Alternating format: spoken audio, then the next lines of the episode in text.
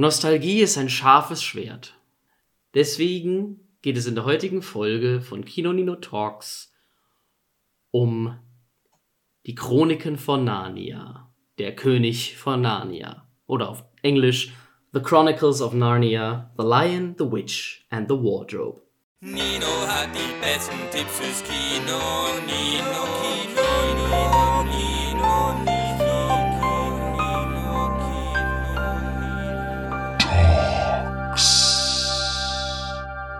Ich werde heute aber nicht alleine über diesen Film reden. Ich habe mir wieder mal einen wunderbaren Gast eingeladen, beziehungsweise eine Gästin. Deswegen begrüße ich an meiner Seite heute Lisa. Hallo, Moin. Lisa. Lisa, wir kennen uns durch unser gemeinsames Studium in Mainz. Ja, so haben wir uns kennengelernt, ne? 2017. Genau, da haben wir zusammen. Wintersemester. Genau, im Wintersemester, da haben wir zusammen Filmwissenschaften angefangen zu studieren. Und wir sprechen ja auch in unserer Freizeit immer gerne und lang über Filme. Was? Ist mir noch nicht aufgefallen. und deswegen haben wir uns heute hier zusammengefunden. Oh. In diesen heiligen Hallen. um, um eine Reihe zu starten. Denn heute werden wir den ersten Teil der Narnia-Reihe besprechen. Weil bei mir persönlich ist es halt lange her, dass ich Narnia überhaupt gesehen habe. Ich glaube, ich habe den ersten im Free TV damals gesehen, als er rauskam wahrscheinlich. Danach glaube ich nicht, glaube ich nie wieder. Außer ich habe ihn vielleicht für den zweiten Film nochmal gerewatcht, was sein kann, weil ich den auch gesehen habe, aber ich habe den genauso sehr vergessen wie den ersten. Und den dritten habe ich leider nie gesehen. Deswegen wird es spannend, wenn wir diese, wenn wir diese Reihe jetzt fortführen, wenn wir zusammen alle drei Narnia-Filme besprechen ähm, dass, ich, äh, dass ich dann bei dem dritten Teil komplett blind in diesen Film hineingehe und nicht auf Nostalgie pochen kann, weil ich diesen Film nie gesehen habe. Dann wirst du mich quasi so ein bisschen auch an die Hand nehmen können und ein bisschen führen können durch diesen Film, ja. durch diesen dritten Film. Aber heute geht es erstmal um den ersten. Aber würdest du trotzdem sagen, dass zumindest der erste dann irgendwie aber schon nostalgisch für dich ist, oder? Also so Kindheit und. Genau, das würde ich schon sagen. Er hat jetzt vielleicht nicht so einen großen Impact hinterlassen, mhm. aber er, er, sorgte für signifikante Erinnerungen, die dann auch dieser Film als jetzt beim Rewatch nochmal hochgeschwemmt haben. Aber viel spannender finde ich ja die Frage, so einmal zur Einordnung, wie viel verbindest du denn mit Narnia? Ich weiß, dass du im Gegensatz zu mir die Bücher zumindest besitzt und wahrscheinlich auch dann gelesen hast, weil du sehr viel und sehr gerne liest. äh, ja, genau. Deswegen habe ich dich auch an meiner Seite als Expertise sozusagen. Ich will dir jetzt auch keinen zu großen Druck machen, aber erzähl doch mal gerne, wie du zu Narnia stehst, zu Narnia gekommen bist, was du mit den Filmen verbindest. Dann hoffe ich, hast du ein bisschen Zeit mitgebracht, weil ich könnte tatsächlich schon ein bisschen was drüber erzählen. Also für mich ist es echt nicht nur nostalgisch, sondern wirklich, also bei mir hat es auf jeden Fall viel mehr Impact hinterlassen ich, ich kann mich leider nicht mehr erinnern, ob ich den ersten Teil damals im Kino geschaut habe oder dann auch halt erst im Fernsehen, irgendwie Free TV oder so. Weil ich meine, da war ich auch erst sieben oder so. Ich weiß gar nicht, ist der ab zwölf freigegeben? Weil dann dürfte nee, ich. Ihn... Der ist ab sechs. Ab sechs? Ja, es mhm. ist, ist ja nicht so krass gewalttätig. Ne? Dazu kommen Aber... wir später. ja, dazu kommen wir später. Nee, und dann als der zweite Teil nämlich rauskam, ein paar Jahre später, weiß ich, habe ich damals, ist mir auch gestern wieder gekommen, ist meinen Eltern auch gemeint, boah, der läuft jetzt gerade im Kino, der zweite Teil, Prinz Caspian. Ey, wie geil wäre das, wenn wir jetzt irgendwie abends, äh, weil der Film läuft gerade im Fernsehen, habe ich gesehen. Wir hatten damals, damals hieß es ja noch Premiere, jetzt ist es ja Sky, hatten wir früher. Mhm. Und lief der irgendwie damals halt auf Disney Channel oder wie es damals hieß. Mhm. Ähm, der erste Teil, dann habe ich gemeint, ey, wäre das nicht cool, wir gucken uns den ersten an und würden irgendwie dann direkt einen Tag später ins Kino in den zweiten Teil gehen. Mhm. Und dann haben meine Eltern gemeint, ach komm, ja, dann lass uns den heute Abend doch gucken. Und dann einen Tag später, an einem Wochenende, Überraschung, wir gehen ins Kino. Ähm, haben wir den zweiten dann halt echt im Kino noch geguckt, was dann sehr geil war für mein, für mein jugendliches, kindliches Ich. Ah, oh, das glaube ich. Und ähm, ich glaube, den dritten weiß ich dann zwar auch nicht mehr, ob ich den im Kino gesehen habe, aber ich habe ihn auf jeden Fall gesehen. Und ähm, aber nach diesem ähm, Event, den zweiten Film dann zu gucken, habe ich mir auch dann irgendwann zum Geburtstag halt die Reihe gewünscht und besitze tatsächlich alle sieben Bücher. Mhm. Auf Deutsch, also es sind sieben Bücher. Und habe sie auch, glaube ich, letztes Jahr oder vor zwei Jahren als englische Hörbuchreihe mir geholt und auch dann angehört. Alle sieben. Alle sieben, ja. Und ähm, also da kann man vielleicht auch so zwischendrin ein bisschen erzählen, weil der erste Film, wie du ja schon gesagt hast, The Lion, the Witch and the Wardrobe oder mhm. Der König von Narnia, tatsächlich äh, je nach Chronologie nicht das erste Buch ist. Es ist nämlich so, dass C.S. Lewis, der Autor der Bücher, die Reihe eigentlich ähnlich oder wie man es vielleicht erwarten würde, tatsächlich oder nach dem Zweiten Weltkrieg geschrieben hat. Also ich weiß jetzt nicht ganz genau, aber immer so Ende der 40er, Anfang der 50er Jahre die Bücher geschrieben hat für, ich glaube, seine Nichte, Tochter, Enkelin, die auch Lucy heißt. Ah. Also auf jeden Fall ist, glaube ich, äh, der König von Narnia, ich kann ja gerade mal nachschauen, ich habe sie extra ja neben mich gelegt, ist der auf jeden Fall Lucy gewidmet. Ach, wie interessant. Das ist, Oder einer Lucy. Das ist ja interessant. Weil, und dazu kommen wir später bei der Besprechung, aber ich finde auch, dass man merkt, dass Lucy halt schon die Protagonistin dieses Films ist. Ja, also das, das finde ich. Sie ist tatsächlich ja diejenige, die auch die meiste Beziehung zu Narnia hat. Genau. Also das ist auch gerade durch die ganzen Bücher immer wieder klar, auch dann später im zweiten Teil will ich jetzt nichts vorwegnehmen, aber merkt man, dass sie halt einfach noch stärker in dieser Welt verwurzelt ist als die anderen. Ich, ich weiß nur, ich weiß nur, dass ich durch das Trailer-Material zum dritten Teil damals, das habe ich noch grob im Gedächtnis, dass sie ja auch, glaube ich, zumindest so wie es die Trailer damals gesagt haben, halt hauptsächlich die einzige ist, die noch ein drittes Mal zurückgeht. Vielleicht auch noch mit ihrem jüngeren, also mit ihrem, mit ihrem etwas älteren, aber nicht ältesten Bruder zusammen. Das weiß ich gar nicht mehr so genau. Aber ja, ja. ich weiß noch, dass sie halt im dritten Teil auf jeden Fall prominenter dabei ist, anstatt alle vier. Bist, bist aber schon auf der richtigen Fährte, also soweit, das passt. Lass uns dann dazu kommen, wenn, wenn wir dazu kommen.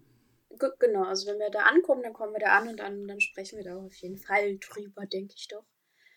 Äh, vielleicht aber dann noch, noch kurz zu den Büchern und dann mhm. mal ganz kurz, was ich noch so mit Narnia verbinde. Ja. da hört es noch gar nicht auf. Weil was, was ich sehr cool fand, es gibt die die Erscheinungschronologie, also ich glaube, The Lion, the Witch and the Wardrobe ist tatsächlich als erstes erschienen, meine ich. Aha. Aber es gibt die vom Autor bevorzugte Reihenfolge, die tatsächlich chronologisch die Geschichte Narnias eigentlich mehr erzählt. Weil in der Reihenfolge, so wie ich sie auch gelesen habe und man sie auch meistens findet, ist der erste Band Das Wunder von Narnia wo mhm. es um die Entstehung von dem Land Narnia geht. Also wie, wie kam es überhaupt dazu, dass wir dieses Land haben und was hat Aslan damit zu tun, was hat vielleicht die weiße Hexe da noch mit zu tun und was hat vielleicht der Professor damit zu tun. Interesting. Also haben wir da auch eine menschliche Figur darin, die als uns als Ankerpunkt dient. Ja, zwei. Also das sind auch wieder zwei Kinder und ähm, die uns quasi in diese Welt äh, mitbringen. Interessant, interessant. Das hatte ich mich nämlich gefragt, weil weil ich ja finde, dass The Lion, the Witch and the Wardrobe ein sehr einfaches Konstrukt der Heldengeschichtenerzählung verfolgt, nämlich dass ja. wir halt einfach als Zuschauer unserem Pendant, nämlich auch einem Menschenquartett in diese Welt folgen und dann auch durch die Augen von Lucy das alles so äh, erblicken wie es hat Ähnlichkeiten, auf jeden Fall sehr auffallende Ähnlichkeiten zu wie Harry Potter gestaltet ist, wie Star Wars gestaltet ist. Ja, ja. Aber was ich vielleicht noch ganz gerne erzählen möchte, weil das ja. auch eine Erinnerung ist, die ich, die, die, ich sehr gerne an meine, wo ich sehr gerne meine Kindheit einfach zurückdenke, ist nämlich, ich habe beim Einkaufen mit meiner Mutter als Kind beim Edeka das Computerspiel gekauft für 5 Euro damals, äh, also Narnia Teil 1. Das war mein Highlight. Es, das war wirklich gut. Es war gut gemacht. Es war wirklich gut gemacht. Du konntest halt auch alle vier Charaktere spielen. Du konntest aber auch frei wählen, wen du spielen möchtest, immer wieder. Mhm. Und du konntest es auch zu zweit spielen. Was ich und mein bester Freund, oder andersrum mein bester Freund und ich, auch sehr regelmäßig getan haben. Wir haben dieses Spiel komplett zusammen durchgespielt. Wobei, warum auch immer, er immer Peter und Lucy gespielt hat und ich Edmund und Susan. Ich hätte dich schon sehr stark äh, bei Lucy gesehen. Aber auch ja, da haben früher viele gesagt, weil als der Film rauskam, war ich wie gesagt sechs, sieben Jahre alt rum. Also ungefähr in dem gleichen Alter wie Lucy sein soll im Film. Und da haben halt viele gemeint, boah, ich sehe da ja total ähnlich, mit äh, auch klein, aber aufgeweckt, neugierig hm. und mit ähnlicher Frisur tatsächlich auch. Und ich habe mich auch immer sehr, sehr stark mit ihr identifiziert. Mhm. Aber in dem Computerspiel hattest du halt trotzdem, jeder hatte so seine eigenen Moves. Also Peter halt mit dem Schwert war ein bisschen mehr Haut drauf, Susan halt mit, mit dem Bogen und so. Und vom, allein vom Spielcharakter her konnte ich mit den beiden einfach am besten umgehen und äh, mein bester Freund mit den anderen beiden halt, wodurch sich das echt gut ergeben hat. Und vor allem gibt es halt manche Stellen, wo du halt auch einen Charakter brauchst. Und dann wussten wir genau, ah, okay, da hast du jetzt eine, eine Zielscheibe, dann musst du Susan machen. Also das war dann einfach so indirekte Kommunikation, dass wir genau wussten, ohne uns groß abzusprechen, wer da jetzt welchen Part übernimmt. Und wer ist jetzt deine Lieblingsfigur von den Vieren? Ich habe einen Softspot für Edmund. Spannend. das wird spannend. Hängt aber auch, muss ich sagen, mit den Büchern zusammen. Da werden wir nachher noch einiges darüber zu reden haben. Eine Sache noch, dann habe ich den Teil abgehakt. Ich spiele ja, wie du weißt, schon sehr, sehr lange in einem Orchester mit. Ja. Und habe auch früher in dem Jugendorchester dieses jetzt älteren Orchesters mitgespielt. Und da haben wir einmal auch ein Medley der Filmmusik gespielt im Jugendorchester, also eine etwas leichtere, runtergebrochene Version. Mhm. Und einfach in diesem Orchester trotzdem zu sitzen und du hörst diese Musik um dich rum und ich spiele ja Querflöte und die, die Filmmusik ist tatsächlich, hat gute Flötenbasis, was für mich einfach mega, mega schön war zu spielen, zu hören und es, ich lieb's. Ich lieb's. Also ich, ich kann wirklich sagen, Narnia ist mit, ich glaube, sehr, sehr close an Harry Potter, was Fandom und Herzblut und Nostalgie ist. Aber ich weiß jetzt auf jeden Fall schon mal, wie, diese, wie der Titel dieser Folge, dieser Podcast-Folge sein wird. Nämlich Narnia hat eine guten Flö gute Flötenbasis. ja, es ist aber ungelogen. Ich habe mir sehr oft aufgeschrieben, wie ich diese Musik einfach liebe und feiere. Und ich glaube, das hat mich indirekt unterbewusst sehr geprägt, was, was Flötenmusik angeht. Wir haben Blockflöten, wir haben Querflöten, wir haben die Panflöte und die Flöte ist tatsächlich auch immer so dieser Moment, den, den ich mit Narnia, mit äh, Herr Tumnus und Lucy so ein bisschen verbinde, was auch Nostalgie irgendwie mit sich bringt. Finde ich spannend, finde ich spannend, weil ich gar nicht so sehr auf die Musik geachtet habe, beziehungsweise als ich mal versucht habe, auf die Musik zu achten, fand ich sie relativ generisch. Aber. Sie, ja, zu einem gewissen Teil auch. Das stimmt. Also, sie hat jetzt nicht so wirklich so ein krasses Leitmotiv im Gedächtnis, mir jetzt im Gedächtnis geblieben wäre. Aber okay. das ist, ging mir mit äh, einem anderen Film, den ich vor kurzem erst gesehen habe, genauso, nämlich mit äh, The Batman. Oh. Und als ich ihn das zweite Mal gesehen habe, also innerhalb kürzester Zeit, was ich jetzt mit Lania dann für die Musik auch dementsprechend machen müsste, mhm. ähm, ist mir auch aufgefallen, wie gut die Musik bei The Batman ist und deswegen habe ich mir jetzt auch das Album äh, mal komplett gegönnt.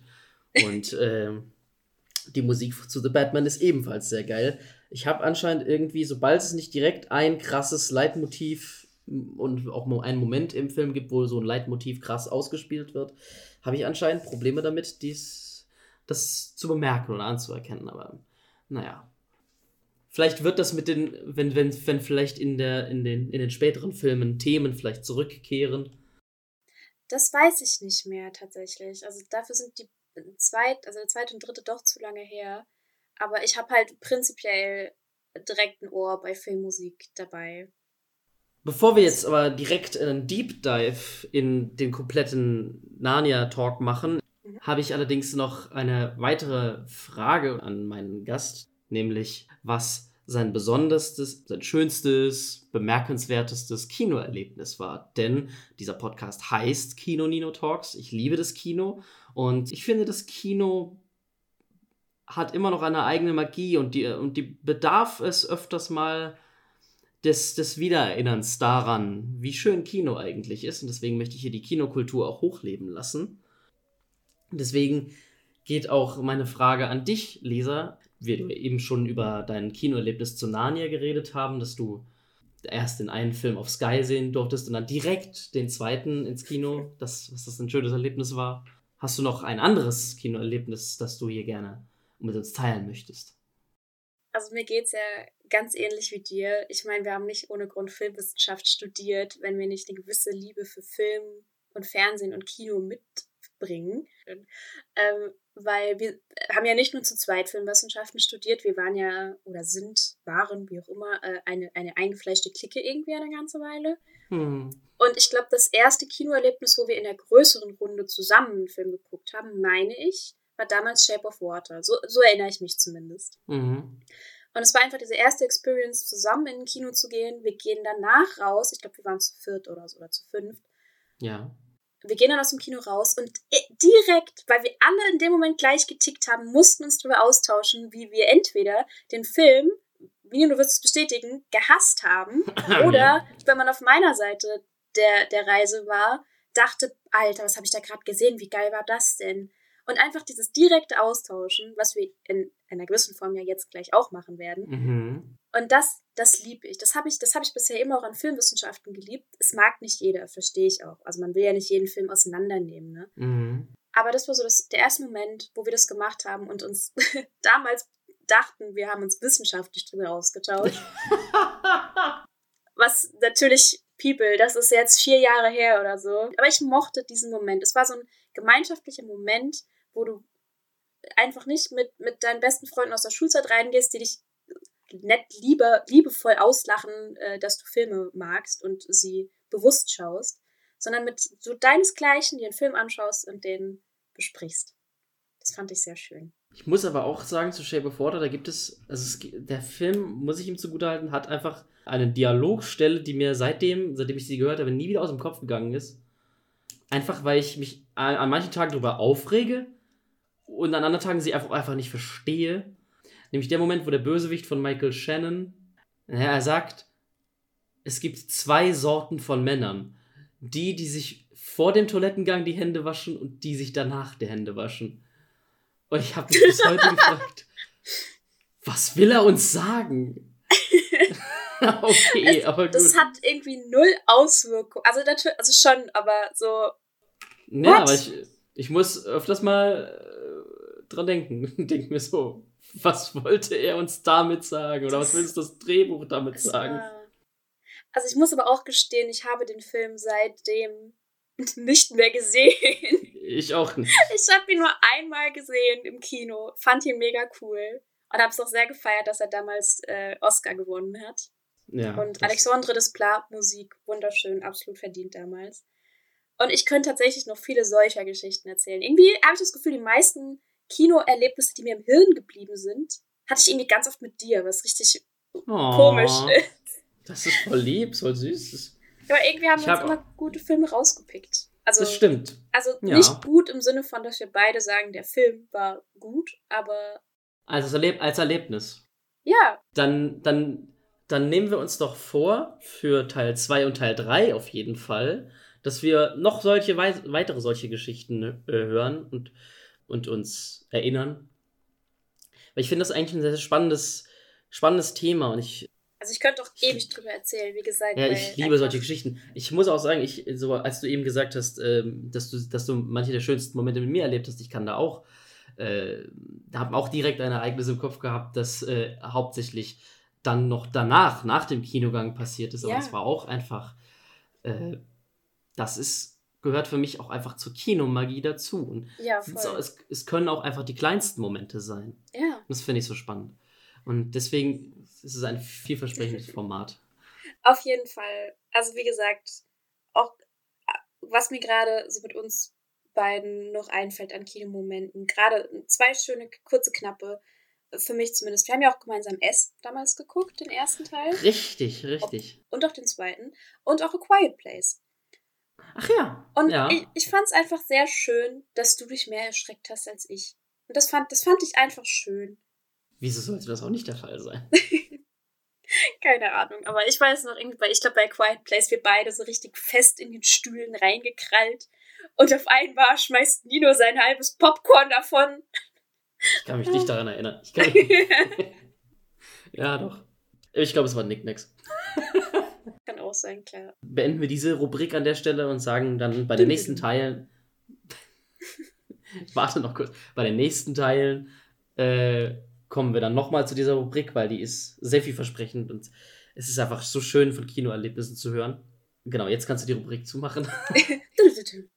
Dankeschön. Also, steigen wir ins, ins Thema ein. Ich weiß nicht, wie wir es machen wollen. Äh, ich habe halt meine Notizen jetzt gar nicht mal geordert, weil ich den Film auch erst vor, vor kurz vor der vor dieser Podcast-Aufnahme beendet habe. Mhm. Deswegen sind meine äh, Notizen sehr, vielleicht sogar sehr random und auch sehr, äh, also aber trotzdem halt chronologisch des Filmes nach und meine Gedanken auch trotzdem wahrscheinlich all over the place. Deswegen, ja, bei mir aber weil, ähnlich. Okay, deswegen würde ich sagen, wir hangeln uns vielleicht einfach mal einfach anhand, an, entlang der Filmhandlung voran und ja. äh, gucken, gucken, wo wir einhaken können jeweils und was zu sagen. Ja, ich hätte aber vorher auch noch eine Frage an dich. Ja. Hast du den Film auf Deutsch oder auf Englisch geguckt? Gute Frage, gute Frage. Das hätte ich dich auch noch gefragt. Ich habe den Film auf Englisch gesehen tatsächlich. Weil ich mir dachte, es ist so lange her, dass ich diesen Film überhaupt gesehen habe, mhm. dass ich ähm, wahrscheinlich nicht mal großartig Nostalgie empfunden hätte, hätte ich ihn auf Deutsch gesehen. Dann wollte ich lieber einfach direkt die Original-Schauspiel-Performance der jungen Darsteller hören, wie sie ihre Rollen gespielt haben, um das Schauspiel besser für mich einordnen zu können. Wie hast du es geschaut? Ich habe es auch auf Englisch geschaut. Mhm. Ähm, ich habe auch kurz überlegt, ob ich ihn auf Deutsch schauen soll, wegen Nostalgiefaktor und so. Aber ich habe den Film tatsächlich, ich glaube, das war einer der ersten, wo ich mir das zugetraut habe, im jungen Alter, ich, das Englisch gut genug zu verstehen, um dann auch den Film auf Englisch zu sehen. Also sprich, ich habe ihn auch schon recht früh auf Englisch dann gesehen und er hat auch recht dann nur viel Nostalgie trotzdem noch. Und ähm, dann kann ich damit auch eigentlich direkt den Einstieg in den Film machen, ähm, weil ich habe mich genau diese Frage, Deutsch oder Englisch, direkt gestellt am Anfang vom Film weil wir steigen ja eigentlich damit ein, dass wir eine, eine Kriegsszene sehen. Wir sind im Blitz, im wir Blitzkrieg. Im Blitz. Und nämlich als die ersten paar Minuten dann vom Film beginnen, wir starten ja auch dann von oben, auch, auch mit Froschperspektive etc. Aus dem, auch aus einem Cockpit, glaube ich, sogar heraus, eines Deutschen.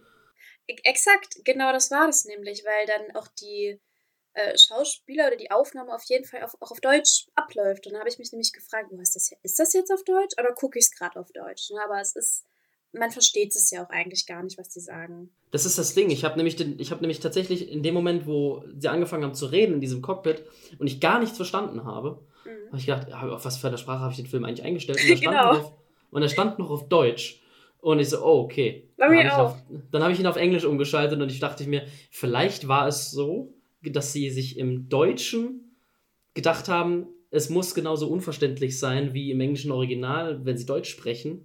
Deswegen machen wir irgendwie einen Kauderwelsch. Ich habe nämlich aber dann nicht nochmal mir die Mühe gemacht, zurückzugehen und zu hören, ob ich vielleicht, wenn wir es jetzt auf der englischen Originaltonspur haben, das Deutsch verstehe, was mhm. sie dann mhm. sprechen. Das habe ich mir die Mühe nicht. Es ist dasselbe, okay. Das ist dieselbe Aufnahme. Also es ist nicht synchronisiert oder sowas. Ach so, ich habe nicht verstanden, was sie da sich Befehl, zu, für Befehle zu brüllen. Es war nur, es hat mich nur so einen kurzen Moment gekostet, um äh, zu bemerken, oh, das sind ja Deutsche, die da der ja. hier gerade fliegen. Was auch übrigens, finde ich jetzt im Nachhinein auch wieder einen, einen spannenden Gedanken irgendwie, weil auch als Kind, ich weiß nicht, wie früh du den Film dann gesehen hast, aber als, als Kind kennst du ja nicht direkt das, das, das Prinzip von Krieg, was das bedeutet. Oder mhm. auch, auch in dem Fall ist es ja tatsächlich einer, der wirklich passiert ist. Es geht ja um den Zweiten Weltkrieg, ist der Blitz, wie du gesagt hast. Mhm. Und ähm, das heißt, als Kind ist es erstmal total strange, weil du noch nicht gar, nicht gar nicht verstehst, dass, dass das jetzt Aufnahmen oder halt Film ist, aber von einem Ereignis, was ja wirklich passiert ist, dass dieses, dieses Gefühl, was du als Zuschauerin bekommst, oder der Eindruck, der dir gemacht wird, äh, für die Leute ja tatsächlich vielleicht wirklich so war. Und ist leider tatsächlich auch gerade zu aktuellen Geschehnissen ja ein sehr, sehr komisches Gefühl irgendwie, dann halt diese Kriegsaufnahmen zu sehen. Ich muss sagen, ich habe schon sehr früh durch Film, durch das Medium Film vom Zweiten Weltkrieg quasi mitbekommen. Muss aber sagen, dass ich, glaube ich, bei Narnia das einfach als gar nicht mal so einordnen konnte, als welcher Krieg das ist und was das genau ist jetzt, sondern ich habe, glaube ich, damals, als ich den Film das erste Mal gesehen habe, einfach nur gedacht, okay, da ist Gefahr, die müssen sich verstecken und dann sind die Kinder auch ziemlich schnell weg von dort. Ja, das stimmt. Naja, Aber da habe ich auch mir direkt so Notizen gemacht, weil ich auch einfach schon, es ist so, war so lange her, dass ich mir sogar, als sobald es wir die Kinder im Bild sehen oder als wir sie kennenlernen, direkt mir auch mal Notizen aufmachen muss, äh, aufschreiben musste, wie heißen die eigentlich nochmal? weil ich war so, okay, Peter ist der Älteste, den wir da treffen von den vier äh, ähm, Pevensies. Dann haben wir Edmund, das ist der Jüngere, der auch auffallende Ähnlichkeit hat mit jemandem, den ich kenne. Uh, interesting. Gleichzeitig hat er auch den Gedanken, ha, warum habe ich den früher eigentlich nicht hot gefunden? Weil heute denke ich so, oh, das war ein süßer Junge. Also heute bin ich zu alt, um den süß zu finden. Aber so, oh ja, früher hätte ich den süß gefunden. Eigentlich, warum ist es eigentlich nicht so? Warten kam, wir mal auf die nächsten Filme. und dann kamen aber auch die Gründe dafür, nämlich direkt danach ins Bild, nämlich so, ah, Lucy und Susan heißt die älteste Schwester. Weil ich muss sagen, ich hatte früher so einen Crush auf Georgie Henley, die äh, Lucy mhm. spielt. Und das war halt auch, sie war, glaube ich, auch wirklich nicht viel älter oder jünger als wir oder als ich. Ich, ich meine, ich meine, sie war acht, acht, neun Jahre alt bei den Dreharbeiten. Und ich kann mich noch, ich kann mich noch erinnern, als ich den Film damals geguckt habe, mit, wie alt war ich? Ja, auch neun, acht, zehn. Äh, dass ich den nicht allein geguckt habe und die Person, mit der ich geschaut habe, glaube ich, eher äh, darauf gepolt waren, Susan süß zu finden.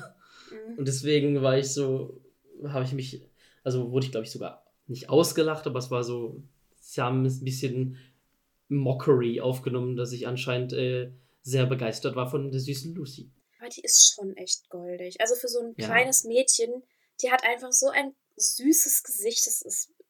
Also da ja. möchte man echt eigentlich nur knuddeln und aufpassen. Genau. Da kommen wir auch später nochmal aus einer anderen Sicht darauf zu, zurück mhm. zu sprechen, aber das, äh, das hebe ich mir noch auf. Weil jetzt wieder ist, also das ist ja der, dieses Kriegsauftakt-Ding. Mhm. Ja. Und da ist mir direkt aufgefallen, das erste, wie wir Edmund kennenlernen, ist ja quasi, er will das Foto seines Vaters retten oder des gemeinsamen Vaters. Ja. Und äh, da fand ich das sehr schön eingefangen direkt am Anfang, dass äh, Peter zu ihm sagt, why can't you just do as you're told? Ja.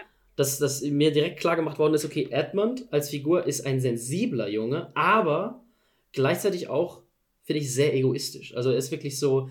Am Anfang denkt, auf jeden Fall er denkt sehr über halt nur seine eigenen Belange nach. Ja. Also, aber aus, auch aus einer sehr sensiblen Sicht. Was ich eine interessante Mischung Fall. fand.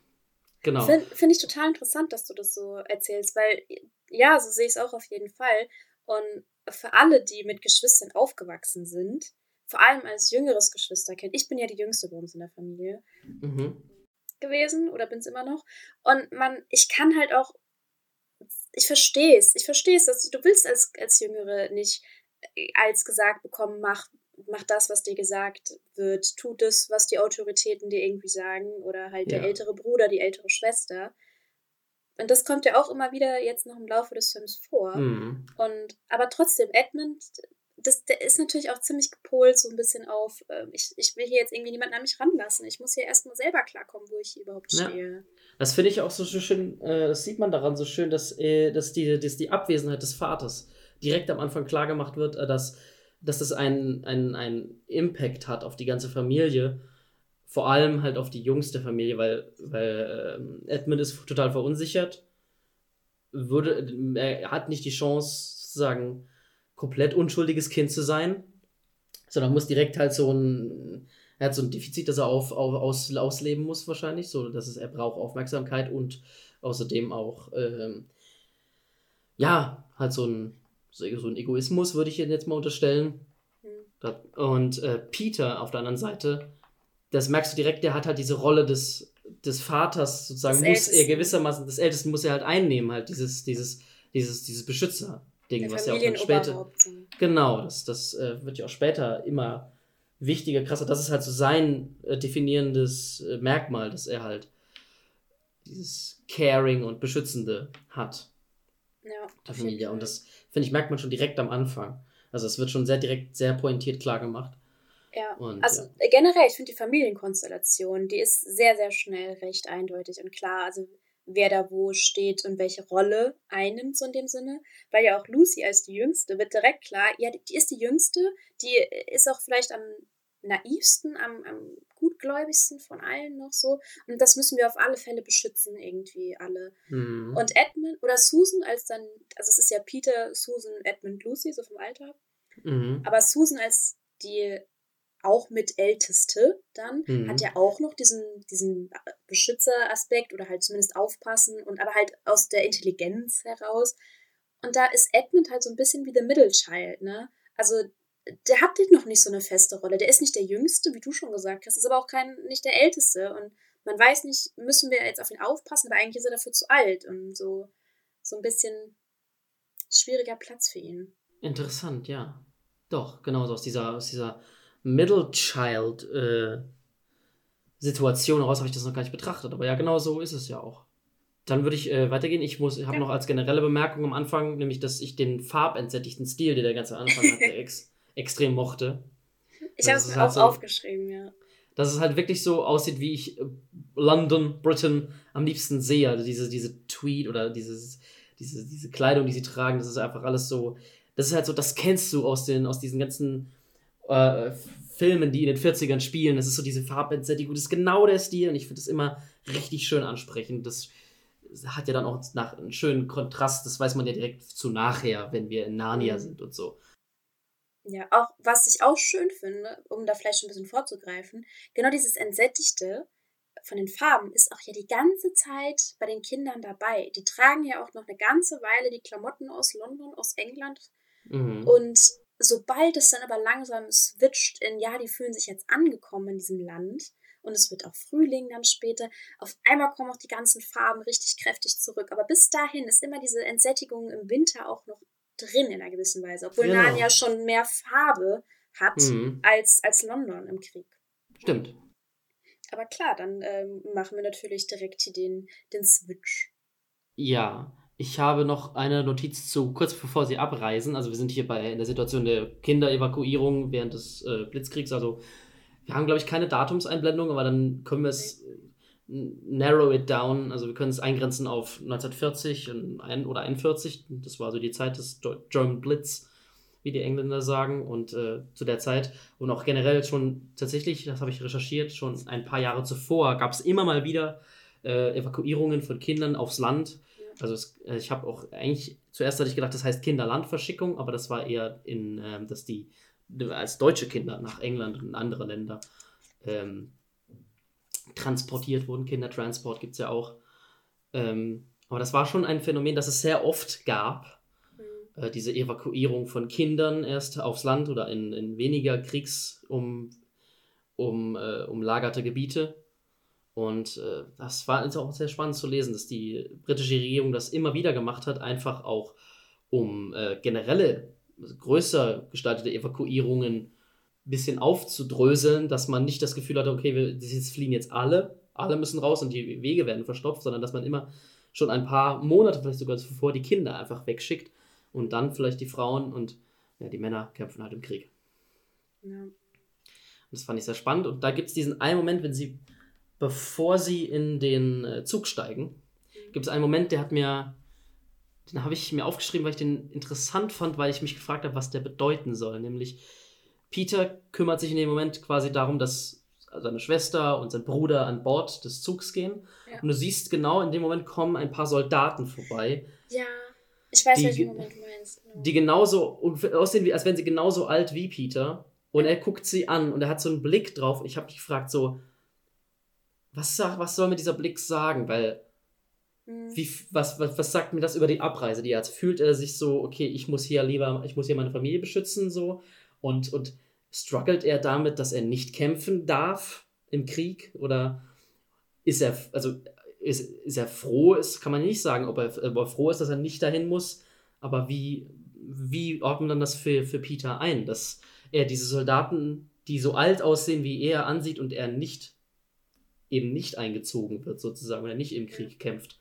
Das fand ich ein sehr interessanter äh, Blickwechsel, Blick von ihm dahin, weil er auch dann nicht nochmal aufgegriffen wird direkt ja. im Film oder auch nicht im Dialog so. so.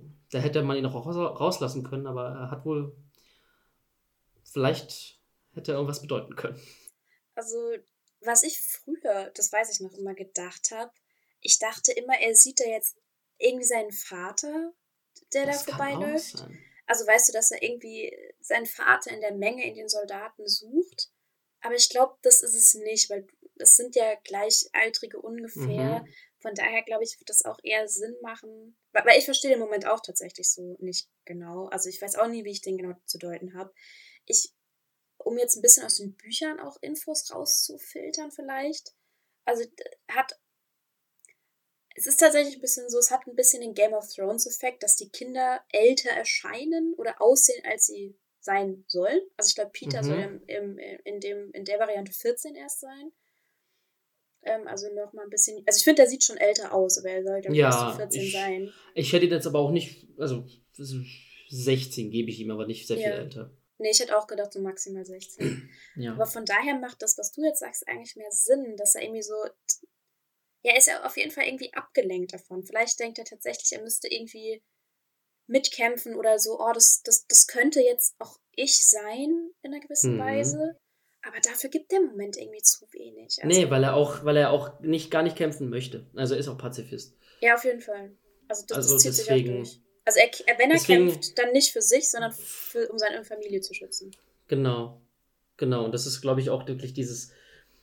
Er entscheidet sich auch definitiv für den Weg. Also es gibt ja nicht mal ein, irgendein Zweifel äh, daran, dass er diese Rolle, die er au- aufgedrückt bekommt, sagen wir jetzt mal, dass er sie auch erfüllen möchte. Also er nimmt sie ja auch wirklich bereitwillig an. Aber vielleicht ist es auch dieses so, vielleicht ist es auch ein genereller Blick einfach so, dieses so, was Leute in meinem Alter, Jungs in meinem Alter, wir generell einfach alle gerade tun müssen, einfach weil die Zeiten es verlangen. Ja. Naja. Okay, dann äh, sind wir im Zug. Und hier der erste schönste Moment, den wir hören.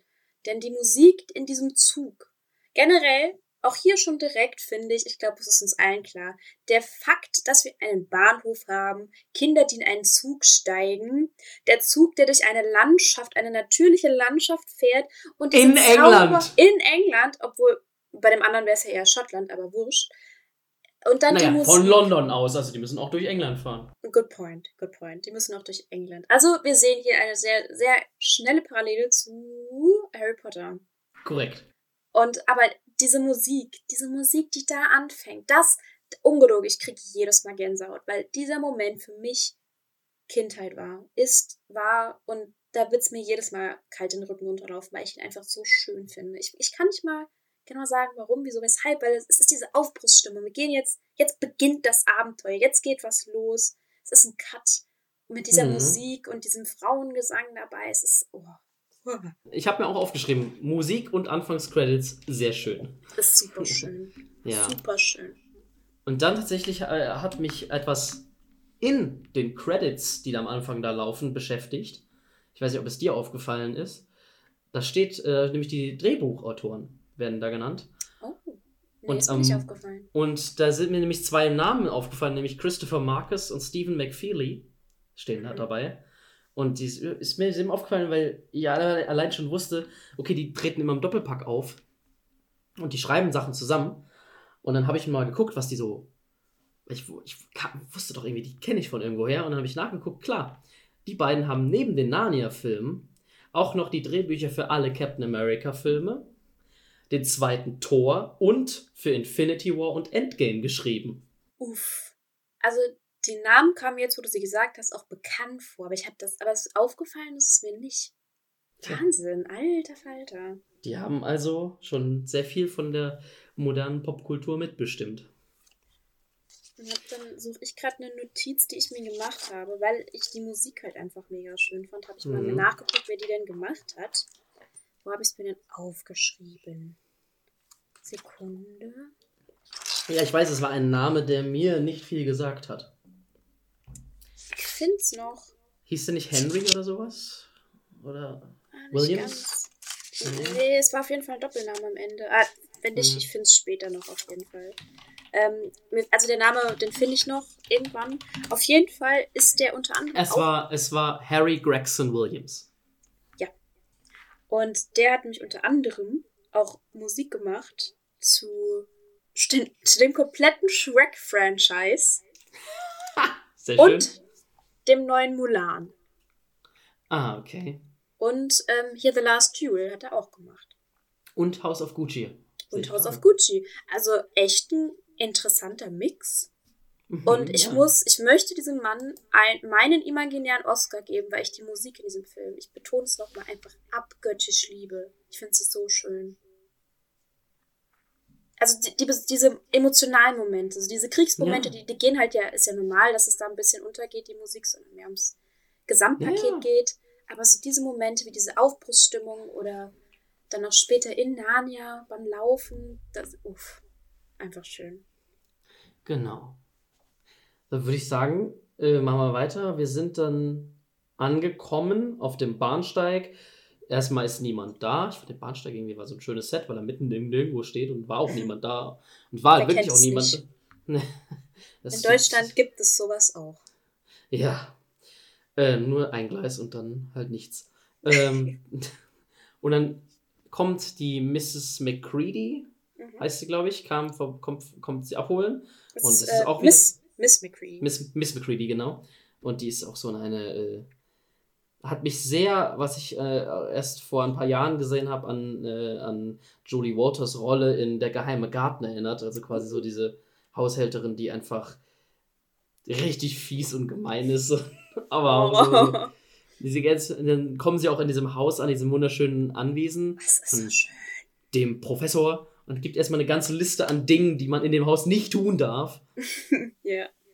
Und äh, dann rebelliert Edmund erstmal gegen den Ansatz seiner, Eltern, seiner älteren Geschwister, die Rolle der Aufpasser der Eltern einzunehmen, während sie Lucy halt beruhigen, weil die halt traurig ist. Und dann kommen sie halt dazu, dass sie. Sie haben gefühlt also zwei Minuten vorher die Regeln erklärt bekommen, was in dem Haus alles nicht okay ist. Aber dann sind auch die älteren Geschwister vollkommen fein damit, dass wir jetzt erstmal Verstecken spielen in dem Haus. Ja, Das war, klar. so, das war so. Habt ihr nicht eben erst. Okay. Aber dieses, dieses Anwesen ist schon auch schön, ne? Ja, Also, also, typisches britisches Landanwesen, ja. Ich finde es sehr schön. Und Ja. auch, ohne Witz, ich habe ja von am Anfang vom Computerspiel erzählt. Mhm. Und die haben dieses Anwesen, ich, wir, sehen ja, wir sehen ja nicht so viel, aber die Mhm. haben das, was wir sehen, exakt in diesem Spiel nachgemacht, ge- nachgebaut. Und das ist so geil, wenn du als Kind, als einer der vier Pevensies da durchläufst und dir denkst, oh mein Gott, ich mache jetzt genau das wie im Film. Es ist cool. Abgesehen davon, dass du halt aber im Spiel alles kaputt hauen musst, um Münzen zu sammeln. Was ähm, nicht ganz so ist Oh, wie im okay. Film. Oh, oh, okay. Und kurzer Einschub, damit auch alle wissen, wie dieser Professor heißt, weil ich glaube, der Name wird im Film nie erwähnt. Doch, Professor Kirk. Es ist Diggory Kirk. Professor Diggory Kirk. Also Star Trek und Harry Potter. Exakt. Ich möchte es Ja. nur erwähnt haben. Und das, also ich, ich, hätte, ich hätte es mir aufgeschrieben. Professor Kirk, aber mit E hinten drin. Ja. Professor Kirk, genau.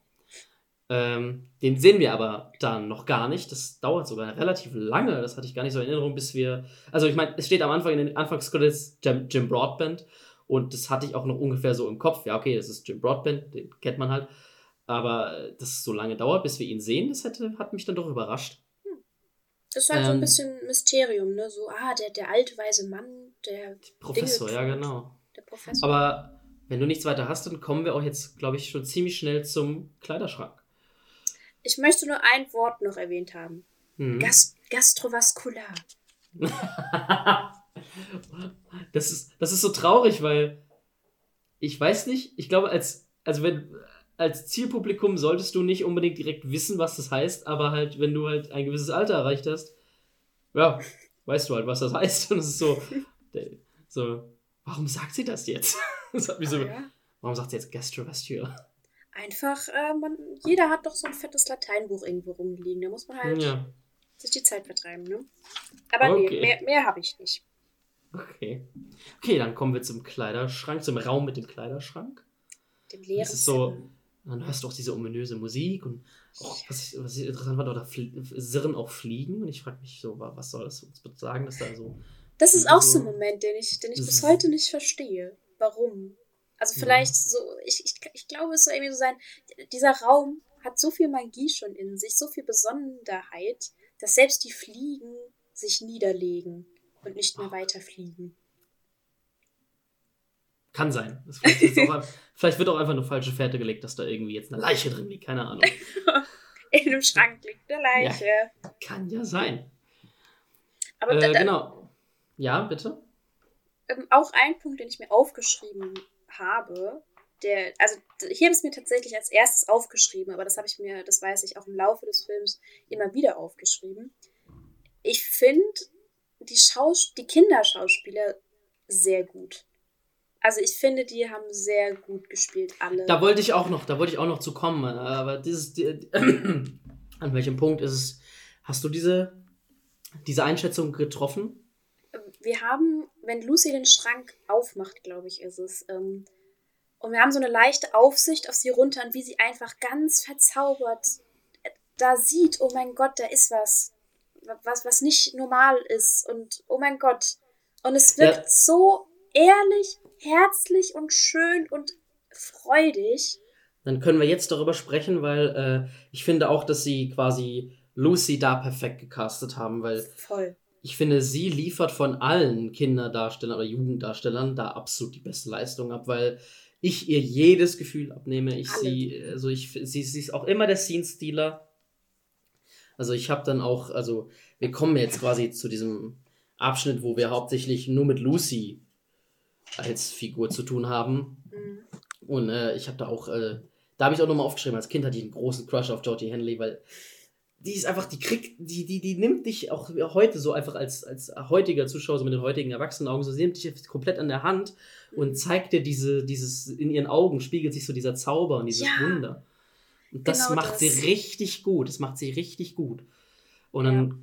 sind, also habe ich mir aufgeschrieben, Narnia! Weil dann sind wir jetzt in Narnia. Sind wir jetzt in Narnia. Und das erste, was, das erste, was wir sehen, ist eine Laterne. Und weißt du, ich finde das sehr bezeichnend für meinen kindlichen Charakter. Ich habe bis vor wenigen Jahren nicht verstanden, warum eine Laterne im Wald, eine Gaslaterne im Wald, so unnormal ist. Ja, es steht ist, halt eine Laterne rum. Ja. Es ist halt echt ein bisschen traurig, so dass du, also ich meine, ich bin zwar auf dem Dorf groß geworden, aber trotzdem ist es nicht normal, dass mitten in der Natur Gaslaternen stehen. Ist richtig. Ich habe mich nur gefragt, so, warum steht die da eigentlich? Also und, das, und das, meine verehrten Freunde, erfahren Sie im Buch Das Wunder von Narnia. Ach, also da gibt es tatsächlich sogar eine Erklärung für. Ja, tatsächlich Ach, ja. Schön. Sehr schön. Ja, ich hatte mich gefragt, so, warum steht hier Laterne eigentlich rum? Also, ist das irgendwie so ein Treffpunkt? Ist das so eine Kreuzung? Es, ist, äh, oh, es gibt sogar, also der Ort hat sogar ähm, einen Namen. Äh, die Laterneneinöde heißt er. Aha, und daneben dran ist halt einfach der Wardrobe. Wardrobe. ich weiß nicht, ich weiß nicht, wie Mr. Tum, Tumnus ihn ausspricht, den wir den dann kennenlernen. Ja, Mr. Tumnus! Mein Gott. Und plötzlich so, James McAvoy. ja, und oh mein Gott, auch als Kind fand ich ihn damals schon mega toll. Die Figur? Figur und James McAvoy. Ich mag James McAvoy. Weil ich habe mir dann aufgeschrieben, so, erst, also erst dachte ich so, ach, das ist eine süße Interaktion. Das ist auch, das ist auch süß. Aber dann ziemlich schnell war das so, wait, wait, Moment, was? ja, es, es ist halt es, wirklich, es, oh. es, also, das war so, mm. Also, er überzeugt sie so mitzukommen zum Tee. Ja, okay, aber es ist halt auch so, sie sagt so, nee, und er so, doch. Und ich so, okay. Stranger hm? Danger, Stranger Danger. Ich meine, ich sehe da halt nicht nur so einen Faun, der ist, sondern auch, ich sehe da halt vor allem erstmal einen fremden, oberkörperfreien Mann. ja, gut. Und dann geht die da halt hin zu seinem Haus hin. Und ich denke mir auch so, okay, der hat jetzt auch, auch keine einladend aussehende Eingangstür. Muss man schon ganz ehrlich sagen. Das ist einfach gut. Felsen, in dem so eine schwarze Blocktür drin ist. Und dann, also der, der, Film lässt dich auch so in so einem ominösen Gefühl, also lässt dieses Gefühl ja auch zu, dass du hast, weil dann sperrt er auch noch ab und versteckt den Schlüssel. Und denkst du nur so, ja. oh, was geht hier in eine falsche, ganz falsche also, Richtung. Es, es hat ja einen Grund, es hat ja einen Grund. Ja, aber, ja, aber das, das, ist, das war mir in dem Moment halt gar nicht mehr so bewusst. Also, dann reden sie auch noch über, darüber, dass es einfach so komplett random, dass beide äh, keinen Vater haben momentan und es kein Weihnachten gibt. Und ich denke mir so, okay, kein Father Christmas. Okay. Äh, aber. Oder, was, und dann ja. das sich einfach. Das ist halt einfach. Das ist einfach Bill Cosby. oh, Alter. Naja, also, es war schon sehr so, okay, kannst du heute, kannst du heute nicht mehr so bringen. Nee. Also ich- Ich sehe schon, ja, ich sehe schon, dass die den Film halt 2005 zum Beispiel, also als sie ihn raus, als sie, als sie ihn gedreht haben, schon so abgedatet, abgedatet haben, weil ich es gelesen habe, dass sie, also in den Originalbüchern es halt so ist, dass äh, Lucy und Susan gar nicht kämpfen sollen und dürfen und das dann auch Ja. nicht tun. Ja. Ähm, und das ist dann, okay, hier, feministisch, auf jeden Fall sollen die natürlich auch kämpfen. Haben sich dann die Drehbuchautoren gedacht. Und ich denke mir so, heute würdest du halt zum Beispiel auch sehen, so, nee, ich kann jetzt nicht jemanden zeigen, der da oberkörperfrei rumläuft und das Mädchen erstmal was ins den Tee mischt. Das geht nicht. Oh, tatsächlich so hart. Ich glaube, da kommt halt jetzt die Nostalgie bei mir wieder so raus, weil so als, als Kind siehst du es halt doch wieder mit anderen Augen, halt mit den magischen, oh mein Gott, das ist ein Faun, der nett zu mir ist und es ist ja was ganz Cooles und ja, ein paar Stellen sind halt echt nicht so gut gealtert. Aber dafür kann der Film ja nichts. So, Ja, ne? es ist, ja, es war so, okay. Und dann äh, fand ich dann fand ich es auch sehr spannend, dann taucht auch noch, sieht sie ja Vision im Feuer und dann taucht auch erstmal Aslan auf, auch noch am Ende. Mhm. Der Löwe, sieht man halt so erst, ersten Blick auf den Löwen im Feuer. Fand ich spannend. Und dann haben sie es ganz einfach gemacht, haben sie einfach geschnitten zu, sie wacht wieder auf. Ja.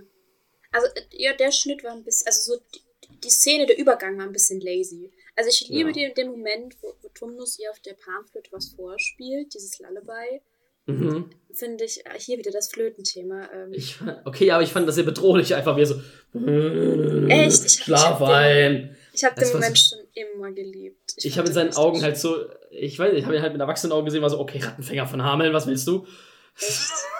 Okay. Cool, krass. Ich, also Ich- ich sehe das bis heute einfach so als, als beruhigenden Moment und der will eigentlich gar nichts Böses. Ich glaube, ich hatte den Faun auch echt nicht mehr so als komplett geile Figur abgestempelt, glaube ich, so als Kind schon nicht. Also so, was will der Typ denn? Er Also, klar, dann, dann kommt es ja schnell raus, äh, er, hat, er hat Angst vor der großen weißen bösen Hexe und äh, will sie einfach abliefern, damit äh, er selber nicht als Messer geliefert wird. Aber ähm, dann hilft er ihr doch und ist dann doch gut. Dann bringt er sie doch zurück. Was ich mich nur zwischendrin gefragt habe, ich habe mir da auch eine Notiz gemacht. Ähm, wir Mhm. kriegen ja hier jetzt den ersten Input, dass es seit 100 Jahren Winter ist, wegen der Hexe. Mhm. Und da habe ich Mhm. mich jetzt so gefragt, ist jetzt Mr. Tumnus schon 100 Jahre alt? Leben Frauen einfach recht lange? Oder ist das quasi wirklich so wie Frozen in Time? Alle sind irgendwie schon immer da stehen geblieben? Weil er ja auch erzählt, dass sein Vater ja auch im Krieg gekämpft hat. Äh, Zugegebenermaßen auch im Buch wird nicht klar, äh, ob es da vorher schon mal irgendwie einen Krieg gab oder ob der gegen die Hexe gemeint ist am Anfang. So ganz Mhm. weiß man es nicht. Das habe ich mich nur gefragt. Keine Ahnung, gute Frage. Vielleicht ist es auch einfach Historie, die überliefert wird. Ja. Also ich meine, gibt ja auch den 100-jährigen Krieg und dann wissen, glaube ich, auch alle Leute heute noch, dass es der 100 Jahre gedauert hat. Also nehme ich mal an, dass der, wenn, wenn es, wenn er nicht so lange gelebt hat, hat er auf jeden Fall Zugang zu dem Wissen. Ja, Weil wir auch die, die Bücher sehen, die er da so überall rumstehen hat. ja, gut point. Und ich finde, die, die, Mr. Tumnus zu Hause, auch wenn du sagst, die Eingangstür sieht ein bisschen bedrohlich aus, ich fand so ein bisschen was von der Hobbit-Höhle hat es trotzdem. Ja, so eine unaufgeräumte Hobbit-Höhle. Ja. Also ich würde eher, ich würde es eher mit äh, aus dem Hobbit mit Radagasts Höhle vergleichen. Ja. Also Radagast der Braun. Ja, Das hätte ich jetzt eher so gesehen. ja, doch. Ja. Ja, und dann äh, sehen wir wieder einen Schnitt. So, ein- so ein Lazy-Schnitt, wie du es eben genannt hast, finde ich jetzt auch wieder, weil dann ist sie einfach wieder da. Also Ja. dann sehen wir, sehen wir nicht, wie sie zurückläuft durch die, durch die Mäntel, sondern ist sie einfach wieder äh, zu, zurück in, äh, im Hier und Jetzt. Und wir kriegen schon mal den ersten Vorgeschmack darauf, das ist einfach keine Zeit vergangen. Es ist keine Zeit vergangen, weil äh, Peter zählt immer noch und somit versaut Lucy quasi allen das. Also, Das schöne das Versteckspiel. Versteckspiel. ja, und äh, dann kommt diese Interaktion, wo Lucy natürlich erzählt, was sie, äh, was sie erlebt hat und natürlich, also die Logik eines Films, der Dramaturgie verlangt natürlich, dass erstmal ihr nicht geglaubt wird, weil es, äh, immer wenn was Fantastisches erlebt wird, glaubt man erstmal nicht. Aber ich fand die Execution war so, also erst sagt Edmund, ja, ja, ich glaube ihr, und dann so, so ja, ich habe auch neulich irgendwas gesehen und dann, weißt du, er verarscht sie einfach und sagt, it was just a joke. Und anstatt, dass, dass Peter ihm sagt, so, ja, war aber halt nicht lustig, erzähl mal lustigere Witze. Sei, sei mal besser. Sag, oder sei einfach kein Arschloch. Sagte ihm, grow up, als wäre das so. das ist die Lösung. das Problem. Das ist die Lösung. Ja. Ja, und dann, aber dann erstmal so, dann ist, dann bist, bist, bist, auch andererseits wieder kann ich da auch nicht mit Edmund connecten, weil so, erst ist er halt Bully und dann heult er. Das ist halt so, ja, dann verpiss dich doch. Ich hab, ich hab den echt schon sehr wenig gemocht. Am Anfang wirklich so, boah. Ja.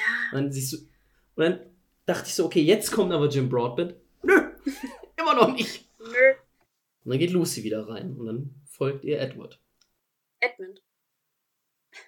Hab ich Du hast- Edmund, ja. Du hast Edward Ah, ich, hab, ich weiß, ich habe auch ein paar Mal Edward aufgeschrieben. Auch, auch lustig, weil in Büchern sprechen die sich halt meistens mit Spitznamen an als Geschwister. Genau, Ed. Ed. Ich, ich habe mir fast überall Ed aufgeschrieben. Ja, ich habe mir, ich hab mir dann zur Aufgabe gemacht, immer Edmund zu schreiben, damit ich es im Kopf habe. Dass, nicht- dass mir das nicht öfter passiert, weil ich wusste so, es ist mir auf jeden Fall einmal passiert, da ist es mir aufgefallen. Ja. Aber ja, Edmund, genau. Dann folgt Edmund ihr. Hast du noch was davor? Nee. Nee? Nee, eigentlich nicht. Dann als nächstes habe ich mir aufgeschrieben, Edmund geht auch rein in, äh, in den Kleiderschrank. Und äh, Ja. dann habe ich mir gedacht, so, Edmund könnte so süß sein, wäre er nicht so ein Arsch.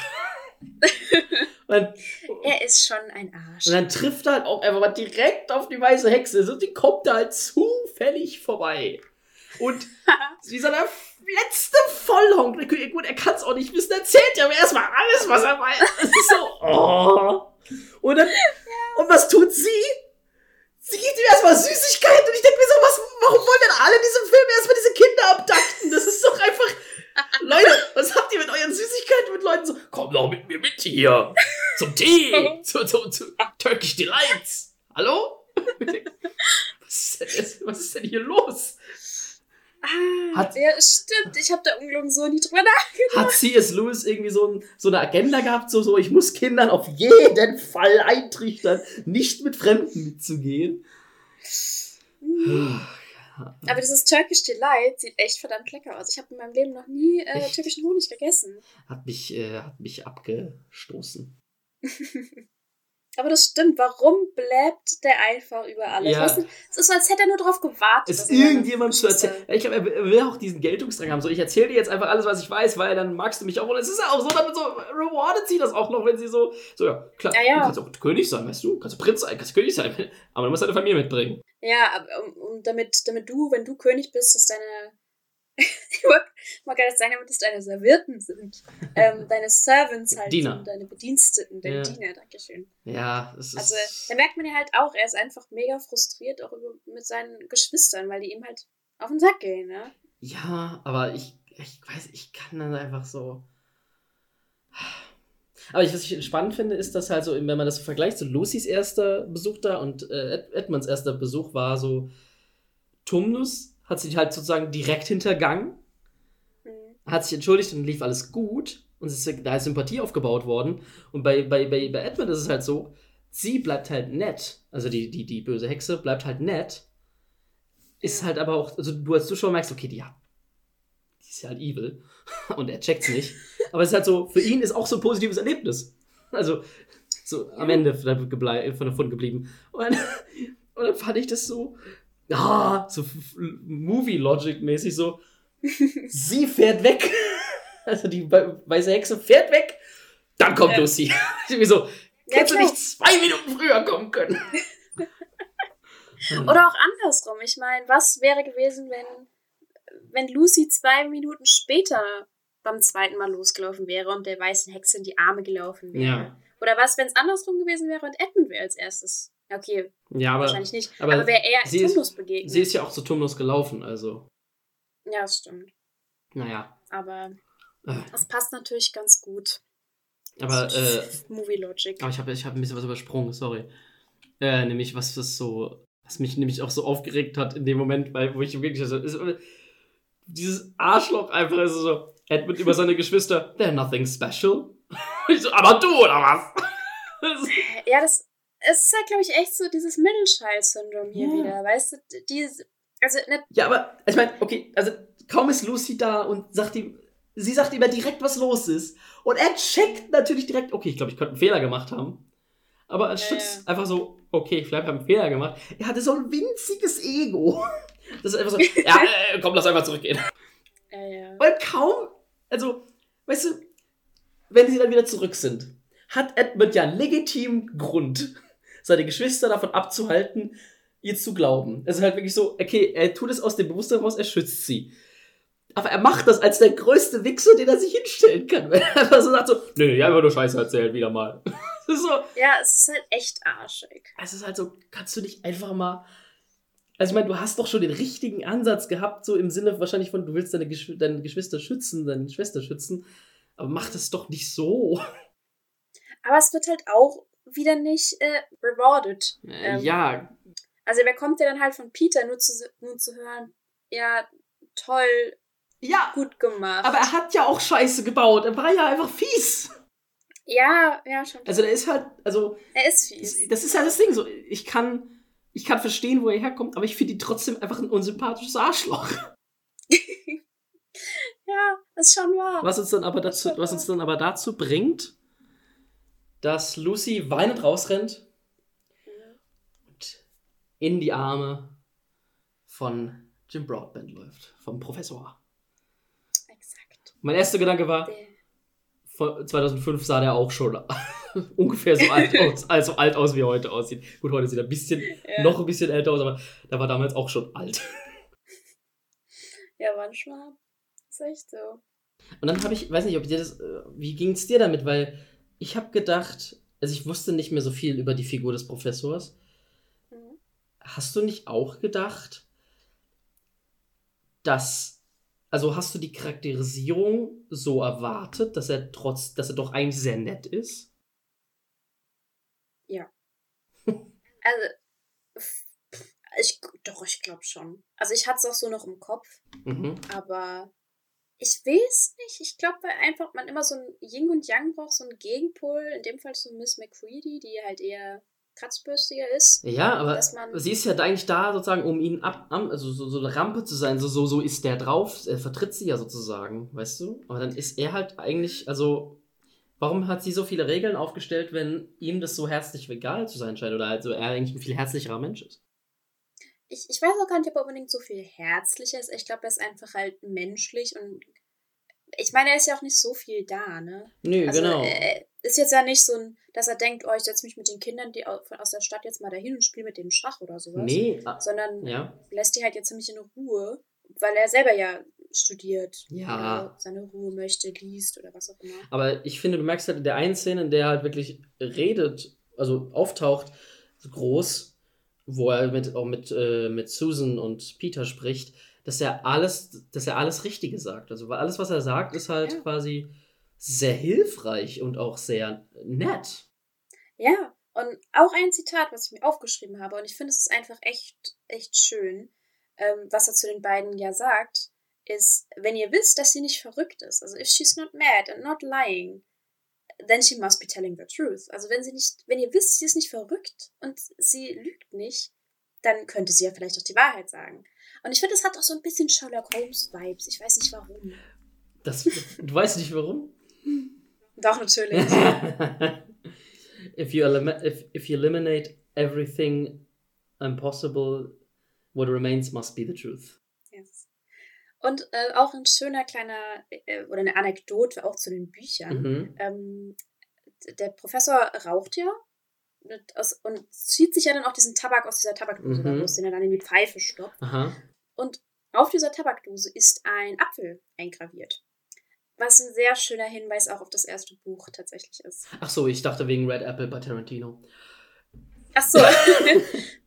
nee, nee, also das wäre jetzt tatsächlich fast die Hälfte des Plots des Buchs, deswegen äh, würde ich es jetzt mal Okay. nicht erzählen. Aber es ist auf jeden Fall für die Leute, die es wissen, Aber ist ein schöner der hat auch, der hat auch im, im Buch, äh, im Film geraucht, das ist mir gar nicht so in Erinnerung geblieben, aber das erklärt jetzt für mich rückwirkend, warum am Anfang bei, Ja. bei Disney Plus eingeblendet steht, there is a tobacco. Use. Ja, ich habe es mir auch aufgeschrieben. So, uh, okay. Drogen. Okay. Ah. Ja. Nee. Und dann geht's ja in die schönste Szene, mit denen wir alle relaten können. Wir sind draußen, wir spielen. Ich glaube, ich glaube Cricket. Ja, ich glaube ich Und- glaub auch Cricket, ja. Und, und Edmund einfach so, lass doch lieber reingehen. Okay, Ja, damit konnte ich gar nicht mehr so relaten. Also schon auch dieses, ja, ich bin auch gern drin, aber bleibe ich meistens auch drin, aber ich schlage nicht vor, wieder reinzugehen. Womit ich sehr viel mehr relaten konnte, ist, okay, wir spielen einmal Ball, einmal wirft einer, BAM! Schon ist eine Scheibe kaputt. ah, ja, jedes Mal. Ich, ich bin, ey, Gott sei Dank hat keiner von den Kindern eine Brille, weil 100 Pro wäre sonst die kaputt gegangen. Ja, das stimmt. So oft wie mir ein Ball in die Fresse geflogen ist, ja früher als Kind. Ich habe erst sehr spät eine Brille bekommen, ja, stimmt. Ja. Ja, ich hatte mit, ich hatte mit sechs Jahren schon eine Brille, also ja. danke Sportunterricht. nee, aber ich finde trotzdem die Szene ziemlich, ziemlich goldig irgendwie, weil da einfach man trotzdem merkt, ja, auch wenn sie vielleicht nicht immer grün sind, aber es ist eine Familie, es sind Geschwister, die machen trotzdem was zusammen. Und es ist ein schöner Moment draußen im Garten, alles ist grün, ja. es ist einfach, sieht schön aus. Ja. Okay, äh. Dann Wams, geile Verfolgungsszene. Ich verstehe auch nicht, also war so ein ich meine, also das merkst du halt, dass auch selbst die äl ältere der beiden, der, der vier Geschwister einfach so auch noch Kinder sind, weil so, die rennen jetzt alle vor der Frau weg. so. Okay. Statt es zu erklären oder passiert. Ja, dann rennen die da einfach alle weg und sind plötzlich einfach alle in Narnia. So, so. Oh. Boom, baby. Ja, so, okay. Und dann geht's ja wirklich richtig los. Erstmal. Ja, und dann. Aber erstmal. Edmund, du Arsch. Du hast gelogen. Ja, ja, aber davor noch fangen wir erstmal mit einer Schneeballschlacht an. So random. Aber ich fand's so lustig, wie du einfach so. Ich glaube, ich weiß nicht, die beiden Mädchen, ich weiß nicht, irgendwie. Irgendwie auf jeden Fall die ersten, die, die zwei Schneebälle, die fliegen, die landen auch einfach wirklich so richtig hart in der Fresse. Das siehst du auch, wie sie da wirklich genau auf den Kopf ziehen, auch wirklich. Pfft. Das fand ich ja. so lustig. Wir so, okay, und erst dann ist mir so aufgefallen, Moment mal, also die sind jetzt alle vier da. Hm. Bis zu dem Moment, wo Peter zeigen kann, dass er ein fürsorglicher Mensch ist, der darauf bedacht ist, dass es seinen Geschwistern gut geht. Hm. Bis zu diesem Moment war keinem der Leute, die da waren, kalt.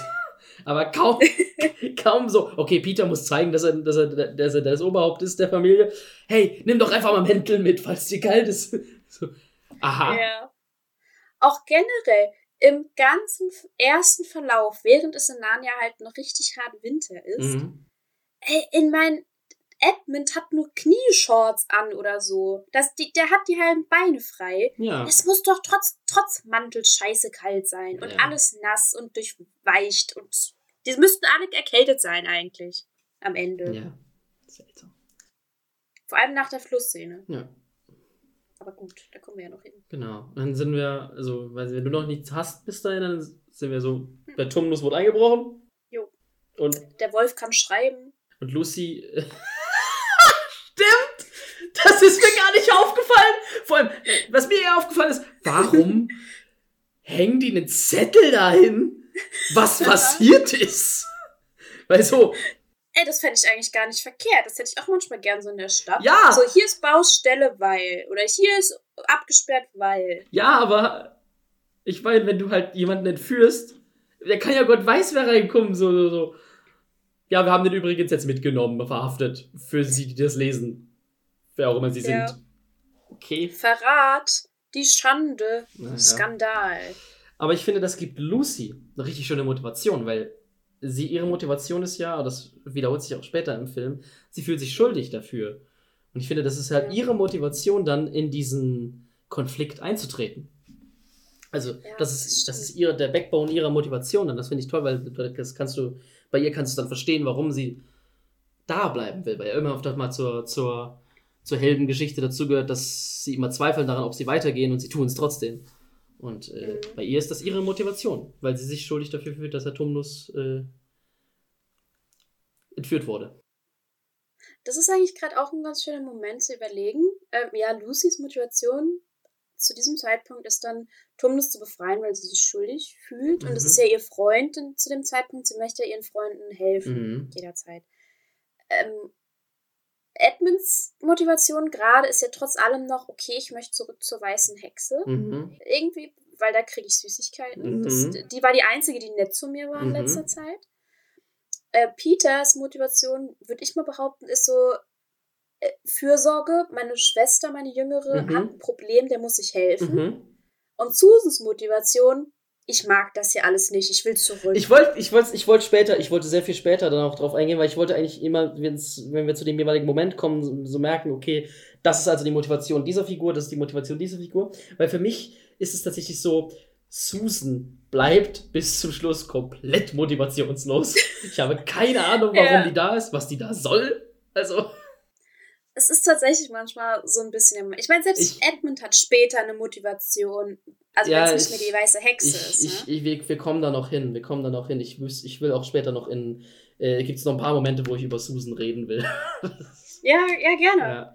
Weil, ja, Ne. Susan hat viel ähm, Gesprächspotenzial. Gut, danach kommt dann für mich der, beginnt für mich der, doch, ich muss es schon so sagen, absolut nervigste Aspekt dieses Films. Echt? Tatsächlich? Dieser fucking Biber. Echt? Ich, Den findest du so furchtbar? ja, also, also so. Es taucht erstmal dieser Herr Biber auf.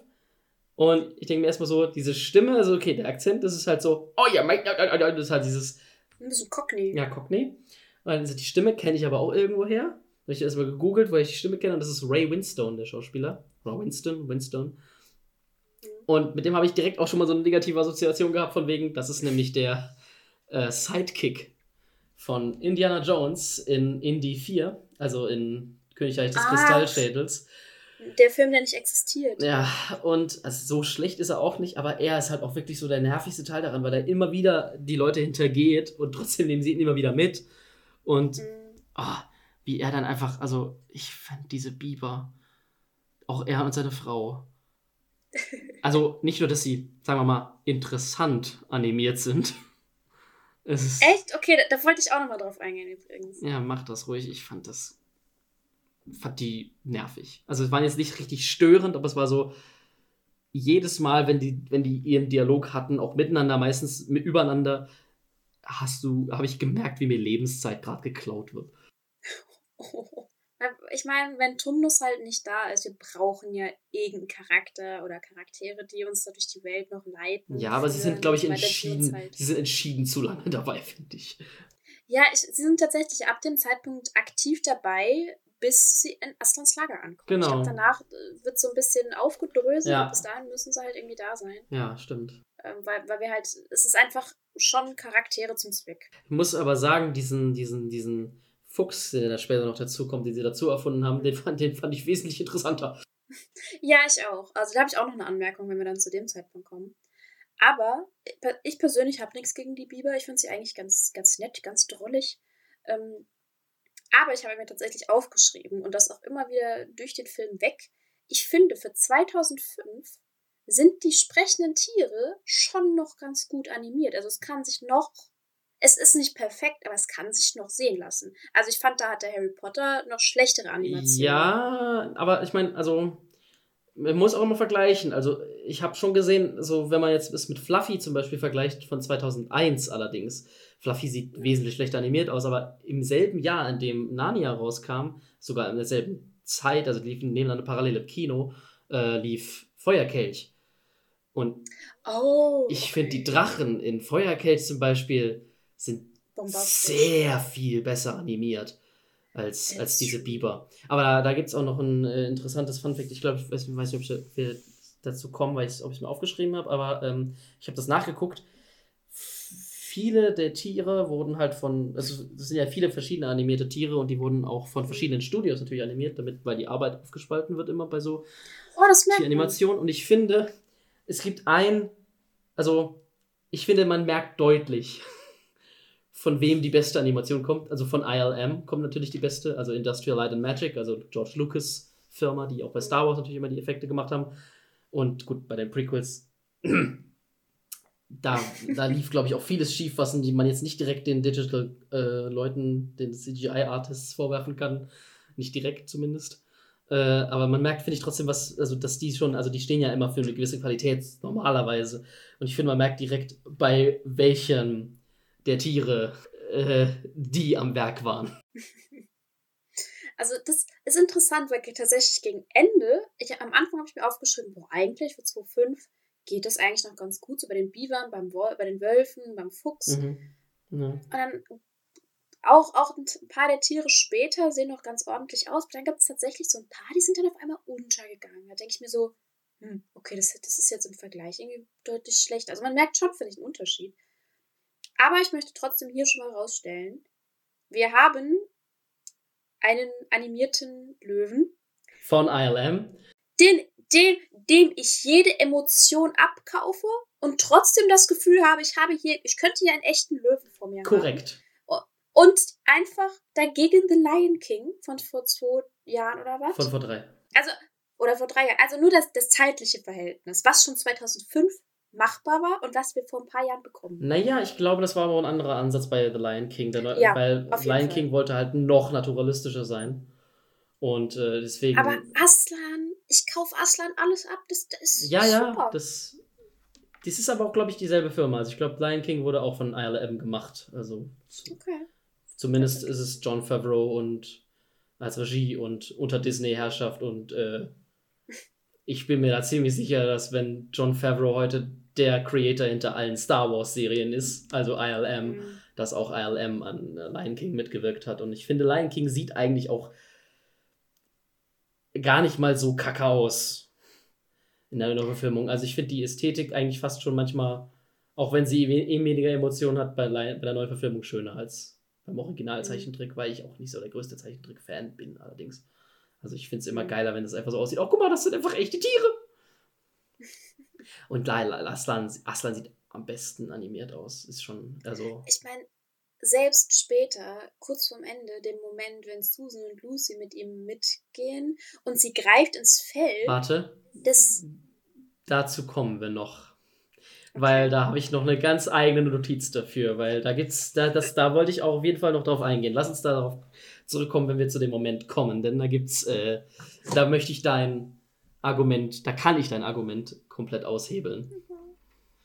Okay. Also klar, es ist auch nicht perfekt, aber Nee, nee, nee, ich, äh, ich, wir kommen dazu, wir kommen dazu. wir kommen dazu. Okay. Alles klar. Okay, so, wo waren wir denn jetzt? Wir sind, äh, genau, dann hat mich auch etwas genervt, was halt, weil ich es lazy fand. Kannst du denken, was es ist? Im, in der Biberhöhle noch. Also wir sind, also wir sind, haben jetzt trotzdem einen kleinen Sprung gemacht. Also sind jetzt bei Frau Bieber angekommen. Genau, also, Okay. äh, genau, also wir sind bei den Bibers daheim und da ist eine Sache, also im Gespräch stellt sich eine Sache raus und die hat mich genervt, weil ich sie lazy fand. Wärst- Kommst du drauf, was es ist? Die Prophezeiung. Ja, es gibt eine Prophezeiung. Es ist halt so, wie einfach kannst du es dir machen? Das ist halt so, Ja, ja. also so hier, das müsst ihr werden, also werdet gefälligst so. Und dann, Aber da möchte ich auch nur entgegenwirken. Es bas- basiert ja schließlich auf dem Originalmaterial, auf dem Buch und das. Ich meine, in den 50er Jahren, da gab es das halt so noch nicht. Da waren Prophezeiungen noch nicht so overused. krass overused. Ja, also Ja. es, ist, es ist trotzdem ein Produkt seiner Zeit. Ja, ich, Prophezeiungen sind Aber, halt immer eine ja. lazy Art, Geschichten zu schreiben, aber, Ja. das stimmt schon. aber ja. Aber es ist irgendwie einfach so, schon so ein schöner Moment. Kinder, die mal Königinnen werden. Es ist halt auch so archetypisch Fantasy. Also, es gibt in jeder guten Fantasy-Geschichte gibt es eine Art Prophezeiung, äh, sei sie auch noch so klein. Also, selbst in Herr der Ringe gibt es eine Prophezeiung. Also, ist, ist schon okay. Ja. Okay. Dann, und dann ist dieses Moment von, die älteren Geschwister wollen nicht in den Krieg ziehen. Aber Edmund ist weg. Und damit eine neue Motivation für die gesamte Familie. Denn auch hier merkt Susan, nein, ich möchte meinen Bruder schon bei mir haben. Ja. Das ist dann die neue Motivation. Und ich habe das Gefühl, Tumnus ist so ein bisschen vergessen dann an diesem Zeitpunkt. Weil dann geht es darum, dass wir Edmund befreien müssen. Ach ja. Stimmt. Das ist mir gar nicht so aufgefallen, aber ja klar, also dann ist erstmal natürlich erstmal das Geschwisterkind ist äh, Priorität. Ja, und da merkt man halt dann trotzdem, es ist eine Familie. Ne? Also es ist die vier Geschwister, die hängen trotzdem sehr aneinander. Die hätten ja auch schon sagen können, nee, der war ein Arsch zu uns, warum sollten wir dem jetzt hinterherrennen? Aber Peter als Beschützer, der hat seiner Mutter versprochen, nein, er passt auf alle auf. Und Lucy einfach trotzdem hat alle ihre Geschwister lieb und, und Susan hat halt so, ja, gehört halt dazu, Ja. muss halt sein. Die streiten sich dann ja auch so richtig noch, also nachdem Edmund weg ist und dann sagte auch noch der Biber, dass äh, eigentlich auch jetzt nur noch Aslan helfen kann. Ja. Das war so das erste, also so ein zweites, so ein Anteasern von dieser Figur, die, diese mythisch überhöhte Figur. Als nächstes wäre ich jetzt schon bei den Statuen in dieser Eingangshalle, in die, äh, Ja, in die äh, Edmund da reinläuft und ich fand das ein sehr interessant geiles Set. Also wie, die da, wie er da reinläuft und da sind überall diese Statuen, als wären sie versteinert im Kampf und es stellt sich ja dann später auch raus, das ist wahrscheinlich auch genau so, zumindest in, in, in, in Agony vor ihrem jeweiligen Ende. Mhm. Das fand ich so, fand ich sehr spannend und dann hast du einfach originale Jumpscare in diesem Film. Ja, tatsächlich.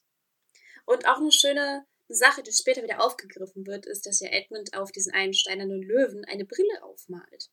Mit einem Stück Kohle. Und das taucht später nochmal auf. Ach ja, stimmt. Das habe ich ganz am Ende mir aufgeschrieben. Nämlich, äh, das habe ich mir ganz am Ende aufgeschrieben, nämlich, äh, ähm, genau, habe ich aufgeschrieben, hatte eine der Raubkatzen einfach Edding in der Fresse? What the fuck hat's damit auf sich? Ich habe halt echt, es ist ja ganz am Ende des Films, Ja. wo ich mir so dachte so, hä, haben die jetzt irgendwie eine Party gefeiert, die ich nicht gesehen habe und er ist, der ist eingeschlafen, Leute haben ihm einfach mit so Edding was ins Gesicht gemalt. Ja, es ist, ach, es ist, es finde find ich so goldig. Es ist so ein kleines Detail irgendwie, das am Ende dann wieder rauskommt. Ich war, hat mich völlig verwirrt, weil ich das voll vergessen habe, dass er ihm was aufmalt. Das habe ich auch, glaube ich, nur so mit einem halben Auge gesehen, weil ich mir auch hier was aufgeschrieben habe. Ja, es, er ist auch.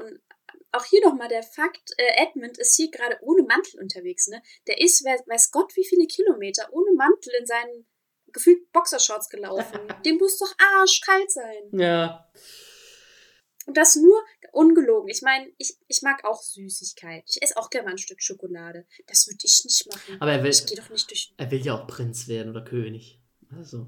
Ja, good point. Trotzdem. Äh. Und dann passend, passend dazu hockt er sich erstmal auf einen fremden Thron. Ja, davor noch erstmal noch dieses, diesen Wolf plötzlich. Also das, Mhm. äh, da wird er auch, äh, Morgrim heißt er, ne? Der wird da eingeführt. Und ich habe den. Der einzige Wolf mit Namen. Ja, und ich, ja, ist ja auch das Oberhaupt wahrscheinlich. Also, das habe ich schon so hingenommen. Und dann habe ich erstmal auch wieder gedacht, so, weil es hat mich immer so interessiert, woher kenne ich die Stimme? Weil ich kannte die Stimme. Und dann habe ich das nachgeguckt und es war so, wow, das ist einfach Michael Madsen, den, äh, ich weiß nicht, ob du den kennst, aber der ist in vielen Tarantino-Filmen zu sehen. Also, der ist. Vic Vega in Reservoir Dogs, der ist äh, in der, bei der Hateful Eight in der Truppe dabei und er ist in Kill Bill einer, der getötet wird von Beatrix Kiddo, Spoiler. Mhm. Und ich dachte mir so, also ich habe es nicht nachgeguckt, aber so für mich war der, ist der Amerikaner und er hat hier einmal einen sehr schönen britischen Akzent hingekriegt. Also das hat mich wirklich überrascht. Und er hat aber diese, diese, Ah, er ist, er ist Amerikaner. ich bin mir ziemlich sicher, dass Michael Madsen Amerikaner ist, ja. Ich kann auch Okay. nochmal nachgucken. Weil der Film ja dann durchweg sehr, sehr britisch Ja, ist. ja Chicago. Ja, gut. Also das war dann Nee, so, tatsächlich. hat er gut, hat er gut gemacht, aber ich, ich hab, aber trotzdem, trotz des äh, Akzents, die, die Stimme direkt irgendwie so, die kenne ich irgendwoher. Hätte ich nicht gedacht, Mhm. ne? Das war, so, war eine schöne Besetzung. Ich glaube, es war auch, ja, also Kill Bill war da noch gar nicht so lange her, ne, als, als der Film rauskam. Naja. Aber auch, auch zum Thema Besetzung, weil wir noch gar nicht drüber gesprochen haben, ähm, Tilda Swinton als weiße Hexe. Und die kommt da rein. Die kommt dann jetzt rein. Genau, weil ich finde auch hier auch sehr gut gecastet. Also ich, ich finde, sie, sie macht das sehr krass, also sehr gut, weil ich auch Jahre als Kind, ne, Jahre nachdem ich den Film geguckt hatte, echten Respekt vor ihr irgendwie hatte. Also so, so Gänsehautmoment, weil sie sehr intensiv irgendwie war. Mhm. Und dass ich später Filme, wo sie dabei ist, erstmal so direkt, oh Gott, schaffe ich, kann ich mir das jetzt angucken, weil ich immer dachte, die würde was Gruseliges Ja, als Kind fand ich sie, glaube ich, auch gruselig. Jetzt so mit der heutigen Sicht fand ich so, ja, die macht halt ihren Job, fand ich tatsächlich. Also ich fand sie gar nicht mal. Ich fand, sie macht das, was sie machen soll, gut, weil sie halt eine gute Schauspielerin ist.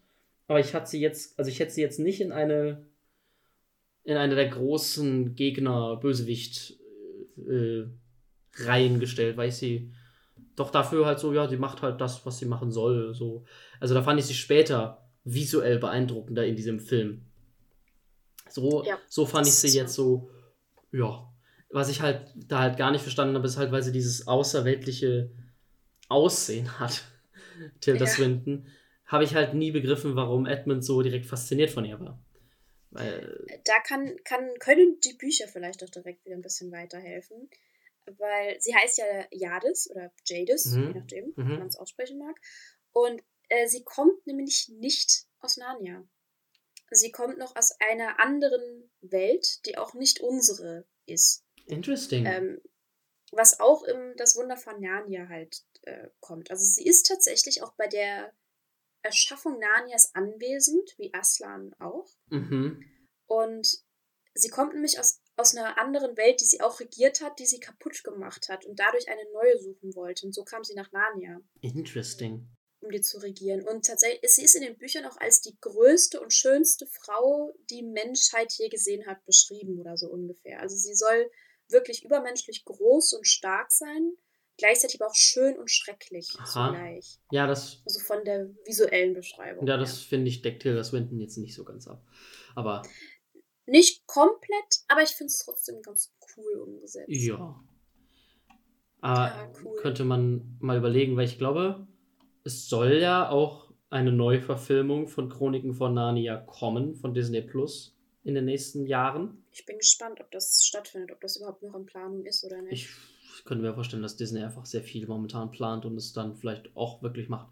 ja. Aber ich frage mich, wenn man dann so heute, wie würde man da heute besetzen? Hm. Ich, ich traue ja Anna de Armas immer alles zu. Ich glaube, die, also die aus Knives Out, die Hauptdarstellerin, ja. ich glaube, dass die noch sehr viel Potenzial für sehr viel hat und äh, ich glaube, die könnte sowas spielen. Interessant. Ja. Da, warte, reden wir gerade von derselben bei Knives Out? Über die Hauptfigur, also über äh, Ma Marta Cabrera. Ja. Ja. Okay, interessant. Ja, ich, aber Krass. weil ich glaube, die könnte das spielen. Die hat schon ein ums andere Mal bewiesen, dass die eine tolle Schauspielerin ist. Ich kenne sie tatsächlich, glaube ich, nur aus Knives Ah. Out. Aber da fand ich sie auch super. Aber ja, warum nicht? Also ich, ich ja, klar. So eine, ja, oder halt, also, ich meine, es ist halt noch so, hat natürlich auch irgendwie schon Galadriel-Vibes für mich, finde ich. Hat diese Figur schon so ein bisschen. ja, so ein bisschen. Also Kate Blanchett kannst du auch immer nehmen, weil die ist auch nicht gealtert Ja. seit Herr der Ringe. Also, Das stimmt. Ich fand halt, wie gesagt, bei Tilda Swinton, wie du schon gemeint hast, so ein bisschen außerweltliches Ja. Aussehen. Das wird halt so, ja, das irgendwie passen. So ein bisschen, ja, dass man auch sieht, sie gehört nicht so aus oder kommt nicht aus Ah. dieser Welt. ja, das wird später auch nochmal, habe ich mir das aufgeschrieben, weil ich das jetzt nicht wusste. Es gibt später diesen Moment, wo sie extrem große Pupillen hat und ich wusste nicht, hat sie einfach meistens Das habe ich mir auch aufgeschrieben, ja. Ich wusste nicht, hat sie das jetzt den ganzen Film über schon gehabt und sie hat einfach die Augen nie so weit offen oder ist das gerade einfach nur ein besonderer Moment, in dem sie das hat? Mhm. Deswegen, das wusste ich nicht, weiß ich nicht. Krass, ja, ich weiß, welchen Moment du meinst. Ich mir, das fand ich als Kind schon krass. Den, da kommen wir noch zu. Okay, also sie kommt rein in, in dem Moment, in dem Film, in, den, in der Szene. In den Thronsaal, ja. Genau. Und ich habe mir aufgeschrieben, es braucht so wenig bei Edmund, so wenig, dass er einfach alle verrät. Ich habe aufgeschrieben, Aber es ist halt ja, aber ich habe auf, auch für die, Ja, aber er ist halt schon der Wurmschwanz der Gruppe, muss man schon sagen. Also. also bis, bis dahin, ja, ja, es ist halt leider echt so. Er verrät seine Geschwister und ist der Arsch. Und natürlich ist es, kommt es langsam so, dass er sich natürlich wieder ein bisschen ändert. Und er macht es halt dann trotzdem auch für die Aufmerksamkeit. Sie ist die Einzige, die irgendwie halt. Also ich will ihn auch jetzt nicht in Schutz nehmen. Ich möchte so ein bisschen rausstellen, warum, wo er herkommt, vielleicht so ein bisschen. Mhm. Weil ich so ein, als jüngeres Geschwisterkind so ein bisschen nachvollziehen kann, ist, dass du manchmal auch die Aufmerksamkeit Ja. willst. Oder halt, Er plappert halt wirklich alles raus, obwohl er auch schon mal Grund genug hatte, um ihr nicht zu vertrauen. na klar. Naja. Und dann steckt er halt drin. Was soll er dann machen? Dann ist es eigentlich nur noch Selbstschutz. Ja, also. Aber das ist, ich, also ich würde jetzt mal den Moment auch noch gerade nutzen, wo wir gerade in dieser Szene sind. Und nochmal auf den, äh, ihren Assistenten aufmerksam zu machen. Also Mhm. auch einer der, Zwerg. ja, in der Rolle, im wahren Leben ein äh, kleinwüchsiger Darsteller. Oh, das wusste ich nicht. Also ich meinte jetzt auch tatsächlich Zwerg, weil das das magische Wesen ist, was er verkörpert. Davon sprach ich. Ja, denn dieser äh, der, der Schauspieler, der diesen Zwerg spielt, der kam mir direkt bekannt vor, weil ich den, weil ich den auch schon in sehr vielen Dingen gesehen hatte und du hast ihn wahrscheinlich auch schon in sehr vielen Dingen gesehen. Allerdings eher seltener äh, mit seinem Gesicht. Denn Kieran Shah heißt der Darsteller Kieran Shah, ähm, afrikanischer, na, na, namibischer, glaube ich, Darsteller oder kenianischer Darsteller. Ich habe erst gedacht, das wäre, ähm, er wäre die, die Umpa Lumpas in Charlie und Schokoladenfabrik, aber das ist auch wieder ein anderer Darsteller. Aber Kieran Shah wiederum kennt man als sehr prominent sozusagen als Body-Double für Elijah Wood, Ian Holm in Herr der Ringe und in Hobbit für Martin Freeman. Er ist quasi immer der, er ist immer der Haupthobbit. Er ist in den, in den Großaufnahmen. Ich bin der Haupthobbit. Ja. Das ist schön. Weil das übrigens, ich, wir hatten es jetzt am Anfang schon, aber generell Narnia, der Film hier jetzt, mhm. hat, finde ich, schöne kind, Kindheitsvibes gemischt aus Harry Potter, ähm, aber auch viel Herr der Ringe, wie ich finde. Mhm. Und so ein bisschen auch Game of Thrones. Ich kann es nicht mal beschreiben, aber so ein bisschen runtergebrochen halt für Kinder dann eher. Ja. Also es, es mischt irgendwie viele Elemente. Wo, wo, für, wo bei mir Game of Thrones reinkam, kann ich dir auch später noch erzählen. Ich habe es mir nicht aufgeschrieben, aber ähm, es gibt später noch einen Darsteller, den man aus Game of Thrones kennt. Oder den ich direkt es, es werden, ja, auch, ähm, es ist kein Spoiler, im zweiten Teil wird auch noch jemand sehr prominent auftauchen, den du aus Game of Thrones kennst. Oh, das äh, habe ich schon nicht mehr vergessen. Ich habe in meinem Kopf ist der Film besteht nur aus Ben Barnes und ich äh, mag Ben Barnes nicht. Gut. Ah, was ich mir noch aufgeschrieben hatte, was ja. ich sehr lustig fand, weil das auch nochmal die Verbindung irgendwie zu Harry Potter da ist. Mhm. Ähm, weil wir, glaube ich, bis zum Ende halt nicht mitkriegen, wie die weiße Hexe heißt, wie gesagt, Jalis. Ähm, und das ist so ein bisschen ist wie bei Voldemort. Keiner will den Namen aussprechen. Ja.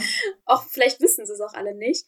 Und siehst du die Böse, die, die alles die Macht an sich gerissen hat, die das Land versklavt hat, die Narnianen. Und ähm, aber sobald der Name Aslan fällt, erschaudert sie. Als, als äh, Edmund den ihr nennt. Also es ist so ihr Dumbledore, der einzige, vor dem sie jemals doch ein bisschen Angst hatte. Ja, interesting. Mhm. Okay. Hast du noch was in deren Konversation in der Szene? Weil, ähm, nee. weil dann sind wir jetzt wieder zurück beim Biberbau. Ja. Weil, die, weil sie ja ihre Wölfe losschickt und die auch in 0, gar nichts da sind. Und mhm. die Helden können natürlich, wie immer in diesen Geschichten, durch einen Tunnel fliehen. ja. Und wir kommen da raus und dann sehen wir erstmal den, den Badger. Was ist das nochmal für ein Tier auf Deutsch? Der, der Dachs. Duck, ein Dachs. Und der ja. ist versteinert und das ist traurig. Ja. Da, das ist traurig weil es der Freund von Biber war. Genau. Und dann taucht der Fuchs auf. Und erstmal, also ich habe auch erstmal gedacht, so, Wolf, ah nee, Fuchs. Und das geht den Figuren, in, in, den Figuren ja auch genauso im Film. Naja, weil wir, ihn, weil, weil wir erst die Form sehen und in der Dunkelheit und dann war so, ah, ein, ein Fuchs. Was ich hier dann anmerken möchte, weil es eigentlich ganz gut passt, weil wir alle, inklusive der Biber und alle Kinder, erstmal auch ja so reagieren wie du. Die denken erstmal, das ist ein Wolf, das ist hier jemand, der zur weißen Königin gehört, mhm. Böses. Dass schon ein bisschen damit gespielt wird, so mit den Charakteristika, die man Tieren zuschreibt. Dass Wölfe ja. böse sind, dass der Fuchs listig ist, dass der clever ist, dass der Pläne schmiedet. So, ja. ne? Und dass ähm, gut, bei Aslan, finde ich, merkt man es nicht so krass, so als Löwe, als, als stolzes ja, Tier, als, als lautes Löwe. Ja, weise, ja. Weiser Löwe. Also, und das ist auch in den Büchern tatsächlich so, dass zum Beispiel Eichhörnchen oder Hasen recht quirlig sind und, und aufgeschreckt und sowas sind, dass Bären eher tollpatschig sind. und ähm, das ist eigentlich ganz goldig. Und das merkt man halt auch, finde ich, hier beim Fuchs zum Beispiel. Ja, beim Biber finde ich so lustig, dass er an einer Stelle sagt so, bau doch einen Damm! Und er so, so schnell bin ich auch nicht. Ja. Ja, ich fand den Fuchs sah auch seltsam aus, muss ich leider sagen. Also war so, what the fuck, der hat viel zu große Augen, so, was ist denn da los? naja. Ja. Ja, und der hilft ihnen dann und opfert sich so ein Stück weit auch. Später, ja. Ja, später. Auch krass, auch vielleicht, um das vorzugreifen, bei der Szene, wo er sich dann opfert, mhm. spricht er Edmund ja als ihre Majestät an. Mhm. Was, was auch ich echt interessant finde, dass die Tiere Narnias oder die Narnianen generell als Bewohner in dem Land das auch direkt akzeptieren. So, ah, da gibt es eine Prophezeiung, ja, die vier Kinder, die sind jetzt, ja, die sind jetzt Könige und Königinnen. Da, da habe ich auch noch so viel zu sagen, Alter. Später. Wie, Aber es ist halt, äh, ja. Wie einfach die das akzeptieren. Äh, und also ja. nicht nur die Leute akzeptieren, sondern, ähm, naja, doch, also wir kommen da noch hin. Das ist so. Ja, ähm, ja aber ich meine, damit Opfern er, äh, lässt sie, also er riskiert, dass sie ihn halt beißen, was sie halt tun. Während die Kinder und die Biber oben im Baum sitzen. Aber trotzdem, die sind auf einem Baum, die sind nicht weg, ne? Warum riechen die Wölfe das nicht? Ja, vor allem so, vor allem sagt der Wolf auch noch, nehmt ihre Fährte auf. Und denkst du so, Ja, genau. ja, die endet hier. An diesem Baum. Ja. Weg. Naja. Ich, ich bin dann wieder im Gefängnis ja, und da trifft Edmund auf Tumnus. exakt. Und äh, dann kommt auch ziemlich schnell für mich auch die Queen rein, also nachdem die beiden miteinander reden. Und schon wieder. Plappert er ein bisschen aus dem Nähkästchen. Redet mehr über Aslan. Ich bin so, Alter. Aber dafür kriegt er wenigstens die Quittung, Ja. dass die Queen halt dem Faun erz äh, erzählt, so, äh, übrigens, der, der neben dir sitzt, der hat dich verraten. Für Süßigkeiten. Ja. Und Prinz sein. Und dann denkst du so, ja, Und diese Lektion hat der kleine Scheißer jetzt auch mal verdient. hat er. Und oh mein Gott, ich finde das Allerschlimmste in dieser Szene ist einfach der Gesichtsausdruck von Tumnus, wenn er das hört. Also James McAvoys Gesicht, diese abgrundtiefe Verzweiflung und Traurigkeit, dass der Bruder von Lucy ihn verraten hat. Ja. Dieses, dieses Enttäuschtsein davon von ihm. Boah, das, das trifft ja selbst mich und ich habe nichts gemacht. Ja. Hat mich jetzt nicht so berührt. Aber ich fand schon, ich habe schon seinem Gesicht ablesen können, diese Enttäuschung. Das war, die Mhm. war schon da. Ja. Ja. Und was man vielleicht Jadis dazu halten kann, sie bringt ja eigentlich in, bis dahin niemanden um. Ne? Sie versteinert. Sie ist so ein bisschen basiliskenmäßig. Ja, ne? unterwegs. Also er wird, dann wird der Faun ja auch ziemlich schnell äh, zur, zur Statue, also in der nächsten Szene, Ja. im nächsten Umschnitt. Vorher äh, rennen die Geschwister erstmal noch schön durch die Natur und stehen dann auch auf so einem Bergplateau und schauen so rüber Das- und es gibt so eine totale, ich finde alles, immer wenn du die Totale siehst, ist total breathtaking, ist richtig geil. Ja. Und dann siehst du, Die Game of äh, die, die Lord of the Rings Vibes. ja, äh, also ich habe es später auch nochmal aufgeschrieben, weil es mir dann nochmal aufgefallen ist, äh, weil wir so tolle Totalen haben. Aber ich kann es ja jetzt schon sagen. Es ist immer, wenn ich mir so denke, so, boah, sieht das geil da aus, wo haben die das denn bitte gedreht? Die Antwort ist immer, in 100% aller Fälle, Neuseeland.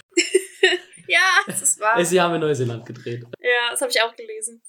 Und, äh, aber ich finde es so krass in dieser Szene, wo sie dann da rumlaufen. Also, diese eine Szene, wenn du dann die total hast, sieht geil aus, aber dann siehst du sie halt, wie sie durch die Natur laufen. Im Ende, im näheren Schnitt, du siehst total, wie scheiße der Greenscreen ist.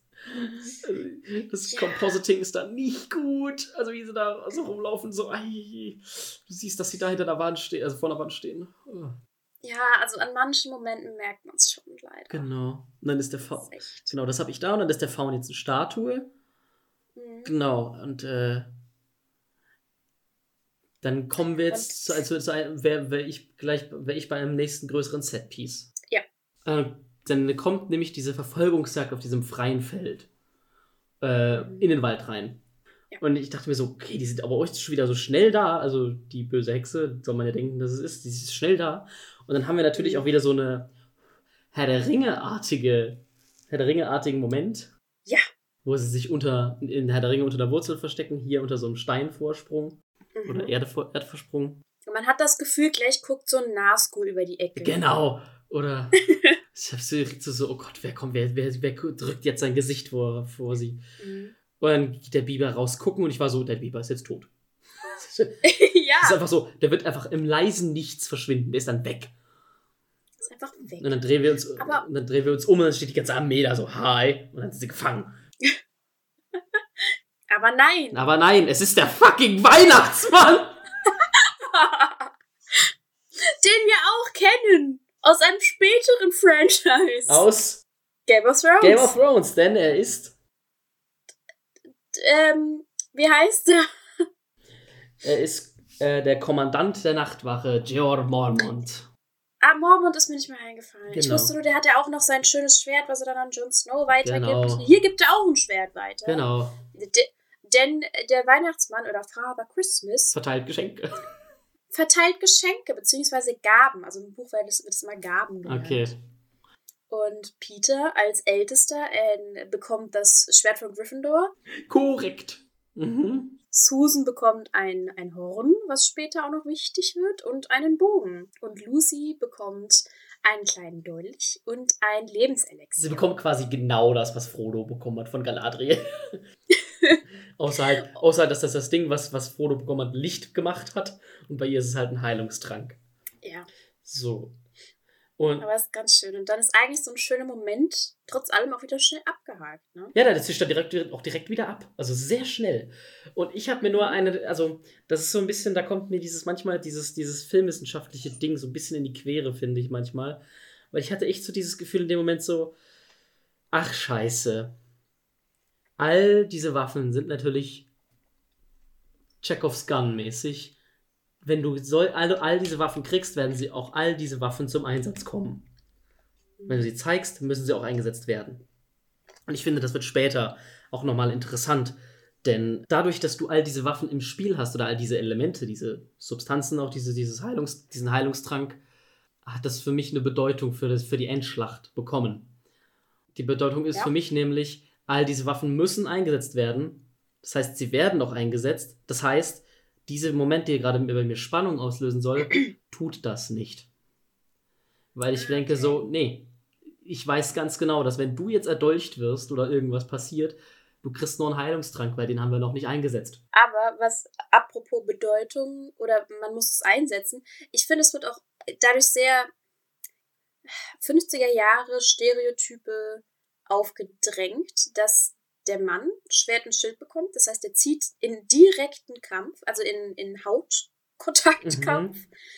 Äh, Susan bekommt einen Bogen, also Distanzkampf. Also die darf zwar mitkämpfen als Älteste, aber von weitem we- weiter weg und hat halt dieses Horn, was ja eher ein Schutzding ist. Man ruft Hilfe. Ja, Reborum ja auch, ja. Und Lucy bekommt den, das passiveste überhaupt, nämlich einen Heilungstrank. Also geile Sache, Und ein Dolch. aber das machst du halt. Und ein Dolch, weil der ist ja auch nur zur Selbstverteidigung, wenn was käme. Also man hat hier schon doch so ein bisschen, ja, die Frauen hält man hier ein bisschen raus aus dem, aus dem direkten Kampf. Es ist vielleicht ein, ein, ein Kompromiss, der gar nicht mal so geil ist zwischen, so wie es Lewis es geschrieben hat, gibt es gar keine, also dürfen die Frauen überhaupt nicht am Kampf teilnehmen. Und ist, Lucy, äh, Lucy kriegt auch ihren Dolch, aber es ist wirklich so, benutzt ihn aber bitte nicht. Nur im Notfall. Und äh, das trichtert ihr der Weihnachtsmann ja jetzt auch wieder ein. Aber so halt wenigstens so, sie kriegen wenigstens Waffen. Und dann so, aber halt dann schon die eher nicht so also, ich meine, gut, es gibt auch Bogenschützen, die was ganz Tolles draus gemacht haben, Legolas und Katniss. Aber Ja. äh, es ist halt so, ja, es sind halt, halte ich eher raus Waffen. Genau, ist eher so auf Distanz oder zumindest Ja. halt von weiter weg. Oder auch, Stra oder auch Strategie, ne? Also Bogenschießen kann ja auch sehr strategisch sein. Ja. Ja, aber erstmal so, ich fand das sowieso, die, das hat mir nochmal so vor Augen geführt, dass der Weihnachtsmann da kam, dass diese Regeln von Narnia, also dass Narnia mir die Regeln nicht klar sind von dieser Welt. Weil es gibt da ja alles. es ist so, da gibt es auch den Weihnachtsmann. Und später sehen wir auch, es gibt Einhörner, es gibt sprechende Tiere, es gibt. Zentauren, Zwerge, Riesen, Griffins. Ja, es gibt alles. Und so. Ich, ich, ich, mir, ist die, Ja. mir sind die Regeln der Welt nicht so ganz klar, sagen wir es so. Ja, aber auch so ein Faun oder Satyren ähm, sind ja so aus der m, griechischen Mythologie Ja. eigentlich fast. Zentauren ja auch zum Teil. Ja. Ähm, was ich mich auch gefragt habe und immer noch frage, der Weihnachtsmann. Wir hatten seit 100 Jahren Winter, seit 100 Jahren kein Weihnachten mehr. Wo war der Mann? War der eingesperrt von der weißen Hexe? Hat der gesagt, nee, ciao, weil da will ich nicht? Meine, mein Gedanke in dem Moment war, der hat einfach nicht so krass existiert, weil er, weil er auch sagt, er hat, äh, wenn man 100 Jahre nichts gemacht hat, ist es plötzlich, wird man, ist man plötzlich sehr gefragt, hat man wirklich sehr viel zu tun plötzlich. Deswegen zischt er auch so schnell wieder ab. Das heißt, für mich hat er einfach in der Zeit einfach nicht existiert. Vielleicht, also, oder hat halt einfach, also nicht gechillt, würde ich nicht sagen, aber er war halt so zu Untätigkeit verdammt und wurde wahrscheinlich erst wieder äh, ins Leben zurückgerufen, als die Pevensies in die Welt kamen. So im Sinne von, wir glauben, also ist es real? Ja. Also, Also wir glauben an den Weihnachtsmann und jetzt ist er. ja, vielleicht, weil, Lu weil Lucy auch als Erste da war und die glaubt an den Weihnachtsmann. Sie sagt ja auch, ich, ihr habt doch gesagt, der ist real. So, weißt du? Ja, das stimmt. Genau. Okay, dann können wir weitergehen. Können wir weitergehen. Äh, sind wir am Wasserfall? Ähm, und dann habe ich nicht gecheckt, warum, also, die sind ja in dem Wasserfall, Mhm. gucken da oben hin, sehen unten hin, dass unten Eis abbricht, weil es taut, und Hm. sagen einfach, wir müssen da runter und da lang gehen. Tun sie auch. Dann kommen die Wölfe, die, die laufen aber oben rum, sind dann viel schneller da. Auf der anderen Seite. Ja. Und sie mir so, warum seid ihr nicht oben rumgegangen? Da taut's doch noch gerade viel weniger und die Wölfe sind doch viel schneller da. Also die. Hä? damit, damit, damit sie nochmal ein Gespräch führen können mit dem Wolf, dass Peter nochmal Schwäche zeigen kann, bevor er Stärke zeigt. Und damit sie in dieses schöne Schwimmbadwasser fallen. Ja, damit, damit, er, damit er schön sein Schwert noch in den Boden rammen kann und so zeigen kann, ey, ich kann mit dem Schwert auch nicht direkt jetzt einen Wolf töten. Nicht direkt jetzt. Ähm, fand ich auch so, irgendwie, ich fand die Szene doof, weil der hat sie, also, die haben dieses Gespräch aber auch echt in die Länge gezogen. Also, das ist so, ich hebe mein Schwert. ich, ich, ich, ich, ich lasse es jetzt hier reingleiten. Und der Wolf so, "Äh, Wasser. Alter! Dramaturgie. Du siehst, Dramaturgie. du siehst halt, wie schnell der Wolf vorher war. Und der ist jetzt einfach so, ich check nicht, was du machst. Ah, ich, fand das, ich fand das doof. Das haben sie so irgendwie ein bisschen, hätten sie besser machen können. Naja. Ja, und dann sind sie auch schon am rettenden Ufer angekommen. Ne? Ja, und dann das erste Mal, wo wir ein bisschen bemerken, oh, jetzt kommen Farben zurück. Mhm. Dann taut's, der Schnee verschwindet. Mhm. Und das fand ich so ein bisschen komisch, weil, also, die kommen aus dem Fluss raus und dann taut's da, wo sie ankommen, ein bisschen weiter flussabwärts. Schneid, dann Film, schneidet der Film aber zurück zu dem Wasserfall, wo Edmund und äh, mit, mit der Hexe ist. Und da ist aber auch schon komplett alles grün. Das ist so. Ist schon warm. Da ist, da ist auch schon warm. Okay. Ja. Es ging dann doch sehr flott. Und irgendwie, Vielleicht musste deswegen der Weihnachtsmann so schnell wieder los, weil der noch im Schnee irgendwo ankommen musste. ja, wahrscheinlich. Und, und, und, also jedes Mal, wenn wir Edmund und die Hexe sehen, verrät er schon wieder einen Teil vom Plan. Aber, aber dieses Mal, um jemanden zu schützen. Ja, Ich glaube, das erste Mal, um sich nicht selber zu schützen. ja, schon, aber ist auch so dumm. Also, Das ist aber halt. äh, Das ist dumm. Kleiner, kleiner Verräter. ja. Naja, Das ist schon schade. und dann wird der Fuchs versteinert. Naja. Ja. Ja. Ja, und dann schneidet der Film wieder zurück und wir sind im Lager der Gryffindors. Und wann, wann ist das zustande gekommen, frage ich mich auch. Wie schnell haben sich die ganzen Narnianen versammelt? Naja, das sagen sie ja schon am Anfang des Films hier so, ja, Aslan ist schon unterwegs, der hat sich schon auf den Weg gemacht, die trifft sich jetzt mit den, mit den Truppen da. Ich denke mir so, okay, der hat die noch nicht kennengelernt, noch keine Ahnung von den Leuten, aber sammelt schon mal die Truppen und dann Rot, Gold, überall. okay. es ist, Es ist, Ja. sie, sind, Gryff- sie sind bei Gryffindors angekommen. Also, kniet nieder vor eurem König. Ich habe noch einen Moment vorher, weil ich den sehr schön fand, nämlich bemerkenswert, äh, als, als, als cleverer Gedanke, nämlich so, die starren sie ja alle an. Wenn sie reinkommen, Mhm. starren sie die Pevensies ja alle an. Und äh, Susan sagte, why are they staring like that? Und Lucy sagt Ja. so, maybe they think you look funny. Die Betonung. Mhm. Und ich fand das so spannend, weil es so, ja klar, natürlich, du checkst halt Das sind die einzigsten Menschen seit zig Gedenken. Ja, das ist halt so dieses, ja, also diese Empathie, die da auch gezeigt wird, so, ey, versetz dich doch mal in deren Lage. Du läufst da rum mit, nur mit zwei Beinen und nicht so wie, also, Ja. das fand ich Und gut. da auch, äh, Fun Fact, es gibt in Narnia, also die, die herrschen, die Pevensies herrschen ja später dann in Kerpera-Welt. Mhm. Und es gibt tatsächlich drumherum noch andere Königreiche, die aber auch von Menschen regiert werden. Und die tauchen in allen, na, nein, gar nicht mal im zweiten Teil tauchen welche auf. Ähm, aber zumindest jetzt hier äh, wird das nie groß erwähnt, dass es eigentlich, eigentlich müsste es schon drumherum Menschen geben. Mhm. Ja, stimmt, dann macht, der- macht ja der ganze Anfang keinen Sinn. So, hier, äh, Menschen, seit Jahrhunderten keinen gesehen. Ich hab, ja, und Tumnus hat Bücher über Menschen. Hm. Weil eigentlich schon, also es gibt nämlich das Archenland. Ähm, ja. Ähm, Kalormen gibt es noch und äh, Tel, Tel, Telmarin, Telmar, also da, wo die Telmaren herkommen, das wird dann im zweiten Teil ähm, Mhm. noch auffällig. Okay. Genau, und dann, äh, wie du gesagt hast, verneigen sich, verneigen sich alle vor dem Löwen Aslan. Vor Mufasa! Oder halt einfach Liam Neeson! Liam Neeson. ah, Liam Neeson. Also, so ich hatte es vorher kurz gegoogelt und war dann so, ah, Liam Neeson. Und dann höre hör ich ihn nur reden, war so, ah ja, ich hätte nicht googeln müssen. es ist, es. Liam Neeson. Und dann finde ich so süß, dass sie sich alle, also alle drei Geschwister geben sich die Schuld an Edmunds Verrat. Und ich denke mir so, nee, der ist einfach ein Wichser. Oh.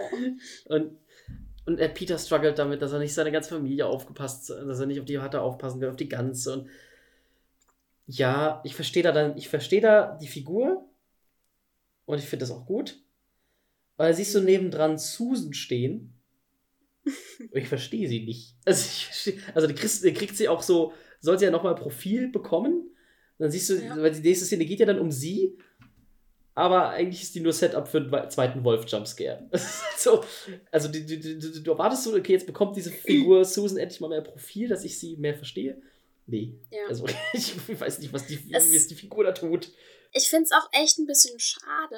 Also, wie gesagt, ich mag alle vier sehr, sehr, sehr gerne. Mhm. Pevensies. Also einfach weil sehr geprägt. Ähm, aber ich meine, Susan wird am Ende ja die Sanftmütige gekrönt. Das habe ich, ich habe die ganzen äh, Bezeichnungen nicht verstanden. Woher die kommen. Okay, wir, ko wir, ko wir kommen dazu. Okay. Ähm, sie wird die Sanftmütige gekrönt und hat auch sowohl in den Filmen dann später, im zweiten Band, äh, hat sie, ist sie ja Love Interest, so zufälligerweise. Und auch in den Büchern wird sie als wunderhübsch, als, als junge, als, als Frau, als erwachsene Frau dann auch bezeichnet. Mhm. Als wunderhübsch und sehr, sehr schön, was auch im dritten Film aufgegriffen wird, Mhm. weil, weil Lucy dann ja neidisch wird, dass ihre Schwester so schön ist und dass sie von allen Prinzen de, der ganzen Lande in Narnia ähm, begehrt wird halt quasi. Das ist ihr Job. Sie ist die Frau. Oh. Okay, ich wollte gerade sagen, sie tut das, also den Job tut sie auch sehr gut, aber wenn das ihre einzige Aufgabe ist, hm, Also tatsächlich hat sie nicht viel mehr. okay. Finde find ich. Finde ich. Ja, nee, also ich kann mit, So. ihr, mit, mit ihr, mit der Figur kann ich leider tatsächlich am allerwenigsten anfangen.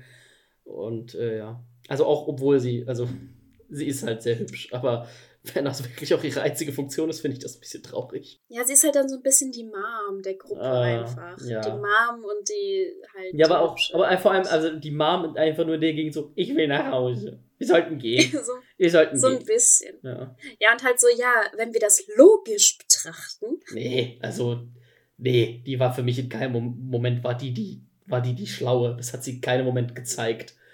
nee. Äh, Na gut, aber wir sind immer noch im Camp angekommen. genau. Also ich habe dann, Was hatte ich mir verschrieben? ich weiß nicht, aber ich, ich war, ich bin jetzt schon beim zweiten Wolf-Jumpscare. Ja, ja, nee, gerne. Dann nimmt sie das Handtuch runter und bis so, Wolf! Ja. Und dann haben wir Peter und der Wolf, Teil 2. Also, Und es ist ja auch inzwischen noch ein, ähm, ah, wie heißt denn das? Ja, es haben alle ein neues Outfit bekommen. stimmt. Gl äh, Glamour, nee, wie heißt das? Glow Up. Glow Up, danke, ein Glow Up. Ja. Und Peter trägt natürlich Rot und Gold. ja, Und Leder. klar. Das männliche Leder gegen das sanfte Kleid der Frau. Ja, das stimmt wohl. Und ungelungen der Wolf, Maugrim, der springt in das Schwert. Ja, also, ja. Also es ist nicht, ich finde, der Wolf hat mehr damit zu tun, dass er stirbt, als Peter. Pass auf. Also, die die ganz, ich muss sagen, ich finde die ganze Szene richtig dumm. Weil, also, erstens, das sind zwei Wölfe. Peter tötet den einen, weil der, weil der Wolf reinspringt in die Waffe. Aber erstmal alle so, so äh, geschockt, so, äh, äh, Peter tot. Nein, natürlich nicht. Aber dann hat halt Aslan seine, seine fette Pranke auf dem anderen Wolf. Und dann, sobald der andere Wolf tot ist, lässt, lässt er den Wolf ja gehen, was ja ein cleverer Mhm. Move ist, und sagt dann auch, äh, äh, folgt dem, Folgt ihm. folgt ihm, die werden euch zu Edmund führen. Clever, ist ja auch gut. Aber alter Aslan, kannst du nicht, also, wenn ich jetzt der Wolf gewesen wäre, der hört das doch noch, der ist doch noch in Hörweite. Vor allem sagt, after him! Und die anderen, fumm, hinter dem Wolf her. Und ich denke mir einfach nur so, wäre ich der Wolf, ich würde jetzt nicht direkt zum Lager zurücklaufen, sondern so denke mir so, ich bin ja meiner Königin treu ergeben.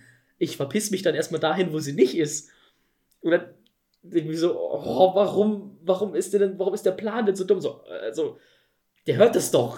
Das habe ich übrigens mir auch wieder aus den Büchern erklärt, selbst erklärt. Weil es so ist, dass in Narnia nicht alle Tiere sprechen können und Ja. nicht alle Tiere Bewusstsein haben. Also diese Art Ach. menschliches Bewusstsein. Ach, du meinst, der ist dann auch wirklich einfach ein Tier. Also so, also ich meine, Ich er glaube- redet ja nicht, aber also meinst du, er ist dann auch wirklich so, Genau. er folgt deinem Instinkt zurück.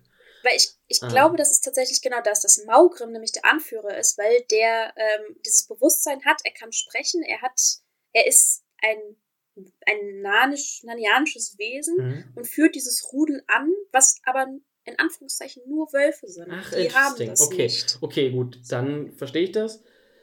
Also ob ich es mir erklärt, Ja. muss ja nicht so sein. Weil, die, weil kein anderer Wolf sonst spricht auch. Mhm. Ne? Das stimmt. Und dann, aber ganz im Ernst, Peter tötet einen Wolf. Und das auch nur, also A mit Hilfe und B widerwillig. Und, Mhm. Äh, hallo, sofort Sir Peter Wolfsbane, ein Ritter. So, Boom! nicht, Boom, Baby! nicht sehr viel geleistet. Ah ja, ja, der muss halt erstmal Ritter sein, bevor er König genau, das dachte ich mir auch so. Du kannst, du kannst kein König sein, wenn du erst nie, wenn du kein Ritter bist. So, ja, okay. Dann, dann sei das halt, okay, dann ist das halt dieser eine Angriff. Ja. Ja. Und dann haben wir auch schon direkt wieder einen farbentsättigten Angriff auf das Lager der Hexe. ja. Und äh, es ist Nacht. Und ich finde, man merkt sehr oft in diesen Nachtszenen äh, bei Tag gedreht. und, Mhm. und dann auf Blau oder halt auf Dunkelfilter. ja. Und dann retten sie halt Aslan. Äh, rettet Aslan. Batman. Ich habe auch vorhin jetzt Batman verstanden. Sie retten Batman. Genau, retten Edmund. Schön. Sie retten Edmund. Genau. Sie retten Edmund. Ja. Und auch ein, eine Szene danach Mhm. finde ich so eigentlich echt ganz schön und auch wieder bezeichnend charakteristisch für die Familie. Sie sind jetzt endlich seit einer Stunde Film gefühlt wieder beisammen. Oder Edmund redet ja noch mit Aslan oder Genau. Aslan mit Edmund. Ja. Redet ihm noch mal so ein bisschen ins Gewissen und bereitet ihn auch darauf vor, was passieren wird. Also das ist zumindest, glaube ich, im Buch so, dass Aslan erzählt, also Edmund erzählt, wie er jetzt handeln muss und warum er es tut, aber er darf nichts sagen. Im Film ist es, glaube ich, weniger so. Naja, da ist gar, da wird von der Konversation gar nichts gezeigt. Ja, eben. Und einfach so goldig wie Lucy ihm einfach instant vergibt für alles und einfach sich nur freut, dass er da ist. Das hat, wieder. das hat mich halt als Edmund-Hater so ein bisschen angepisst, dass Aslan auch einfach so sagt, so brauchen wir nicht drüber reden, vergangen ist vergangen. Und denk mir so, hallo? So funktioniert Aufarbeitung eines Konflikts aber nicht. nicht ganz. Und Susan halt auch recht schnell so, ah, alle wieder beisammen, schön, Friede, Freude, Eierkuchen. Ja. Und halt aber Pete ihm dann erstmal wieder so einen blöden Kommentar reindrückt. Ja. Aber dann so, ja, trotzdem alles gut. Aber dann dieses verschmitzte Lächeln von Edmund. Das ist so geil. Ja. So, ja, sorry, Ja. meine Schuld. Und ich finde jetzt, also spätestens jetzt haben so wirklich alle, also haben alle eine Motivation, äh, bis auf Susan. Und Susan geht deswegen erst erstmal Bogenschießen. Ja, ich, ich glaube, Susans Motivation ist einfach die Motivation aller anderen mitzumachen. Ja, und dann geht sie Bogenschießen. Das ist be bezeichnend dafür, wie der Film mit der Figur Susan umgeht. Sie schießt ihr den Bogen, trainiert. Sie ist ein Pfeil, den sie schießt. Sie schießt nicht wirklich gut. Also er landet so im äußeren Bereich. Aber er trifft. Also ja, er trifft. das Er Ziel. trifft. Aber das, das Geile an der Szene ist, dass Lucy einfach ihren Dolch wirft und direkt in die Mitte wirft. Das ist so. Ja. Schon so klar, so. Es geht um Lucy. Also es ist Lucy. Ja. Und äh, dann kommt ja die Hexe ins Lager. Mhm. Und dann war ich wirklich so, dann hatte ich diesen einen Moment, wo ich so dachte so, It's the meme! It's the meme! Ich wusste nicht, dass es aus dem Film ist! Ich wusste nicht, dass es aus dem Film ist! Oh mein Gott, oh mein Gott, oh mein Gott! Warte, warte, warte, welches, welches Meme? Do not cite the deep magic to me, witch. I was there when it was written. Ach so, das, ach cool. Ich hab, So habe ich das noch gar nicht gesehen. ich hab dieses Meme so im Kopf und ich dachte das auch so, ich, I was there when it was written. Ich, ich sag das so häufig und ich, ach, das ist aus Narnia, das wusste ich ja nicht mehr. Das hat mich so, so, wow, hat sich jetzt schon gelohnt, den Film zu gucken. So, aber aus dem Film ist dieses Meme. Das ist so schön. I was there when it was written. Und ja, das ist wieder so ein Ding. Ja, Aslan hat die Welt äh, erschaffen. Ja. Narnia. Also er war da und äh, Jarvis, Jar, ja, das war auch da. Ja, das gibt dieser, diese Figur auch so eine mythische Überhöhung. Das finde ich so geil, dass diese, du hast direkt Respekt und verstehst, dass dieser Wolf, äh, dieser Wolf, dieser, verstehst direkt, was dieser, was dieser Löwe, ähm, dass der Historie hat, dass der besonders ist. Das hast du, das schwingt alles schon so mit und das mag ich ja sogar. So, Oh, wa- was ich da auch schön, was ich da auch schön fand, in dem äh, Gespräch kurz davor mit Peter, hm, glaube ich, war es, ähm, hat er noch gemeint, er will ja auch, dass seine Familie sicher ist. ja. Also Aslan hat es dann gesagt. Ja. Fand ich auch, ist irgendwie so, habe ich als Kind mich immer gefragt, hat er irgendwo auch eine Partnerin, eine Löwin oder Löwe.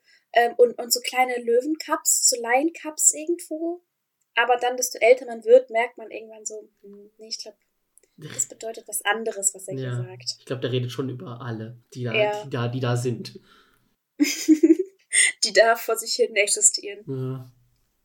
Dann kommt, Ja, meint die Hexe so, ey, übrigens nach Narnia, Recht steht mir zu, Edmund zu töten.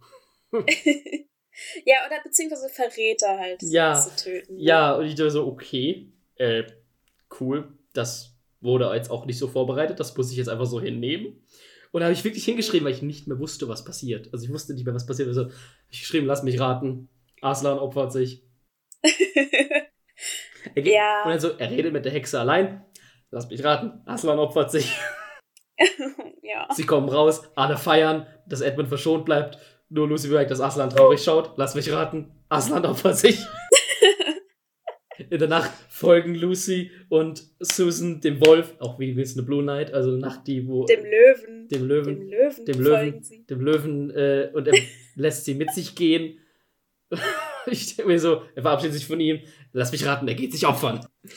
Aber ich meine, er hängt nicht an die große Glocke. Er geht nicht rum und erzählt das allen, sondern er macht's halt einfach. Ja. Er weiß, was passiert und trotzdem ist er tief traurig, Ja, dass er sterben muss ja.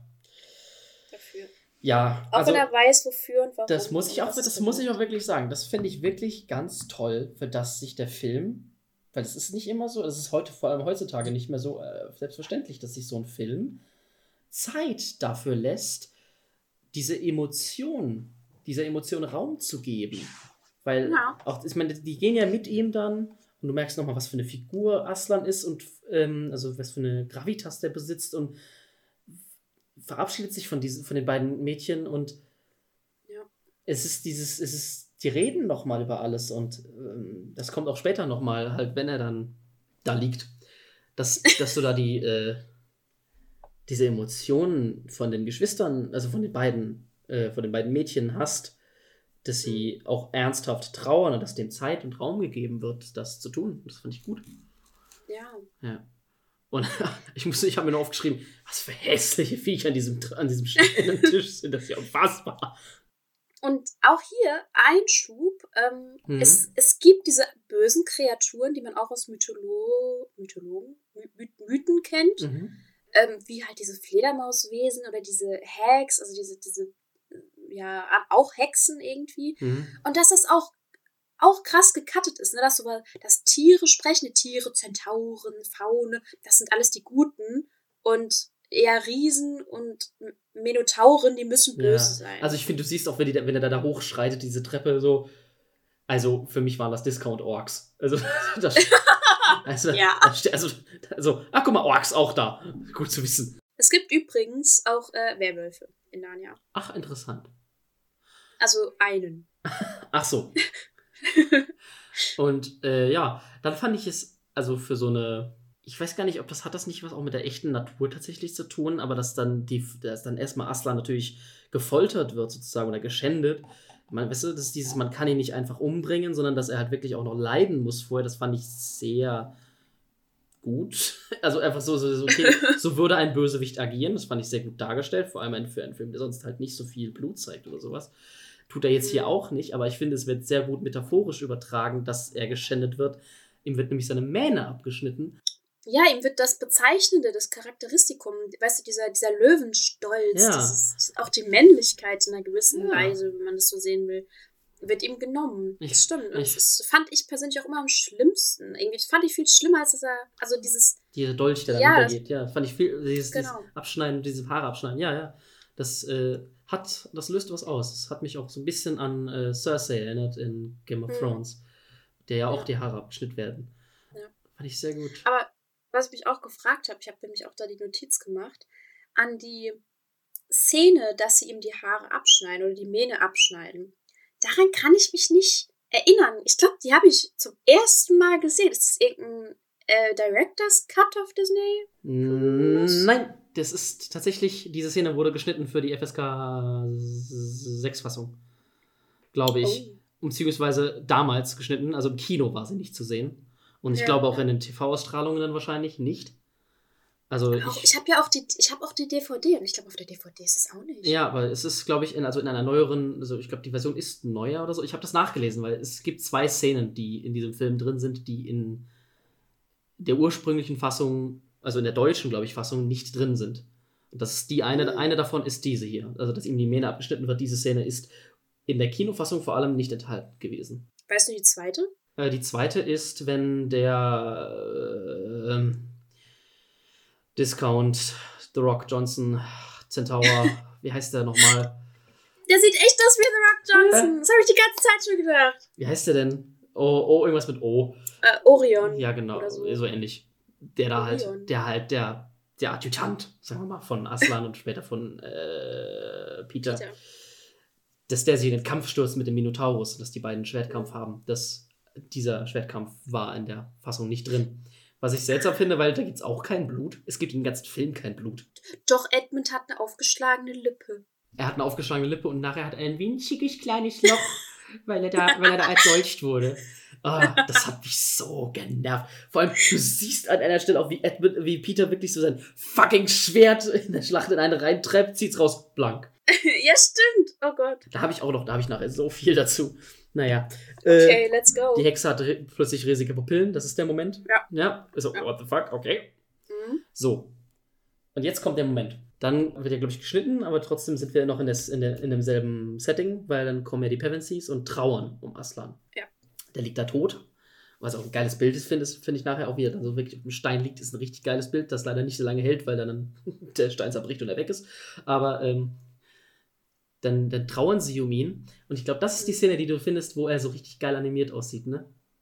Wo sie halt ihn berühren. Unter anderem. Ja, Ja, ja. genau. Das ist kein animiertes Etwas wahrscheinlich. Das ist ein Animatronic. Immer wenn sie ihn berühren, das ist ein Animatronic.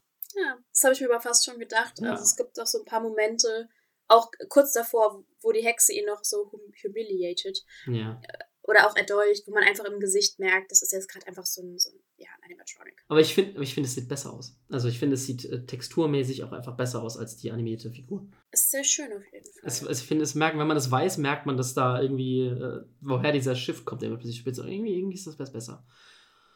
Aber einfach auch generell eine schöne Szene, weil hier wird sich Zeit gelassen, um zu trauern und Georgie Henley spielt das so süß. Also es ist so so- traurig auch einfach. ja, vorbereitend auf zukünftige Filme, Mhm.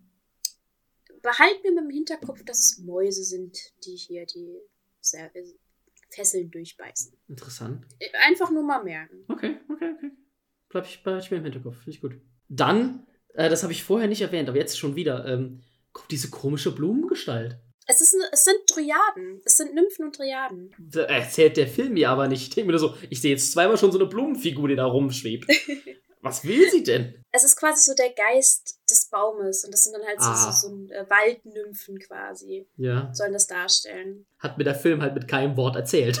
Ja, doch, ganz am Anfang tatsächlich. Sagt doch Tumnus zu Lucy, ähm, rede nicht so laut oder nicht so laut reden, die Bäume könnten mithören. Ach das so. ist damit gemeint. Ach Gott, okay. Ja, gut, aber für mich sind das halt Blütenblätter und keine ähnlich artverwandt mit Ja. Bäume. Also. Ja, also, ja, das stimmt. Das ist nicht so ganz äh, mit erklärt. Ja.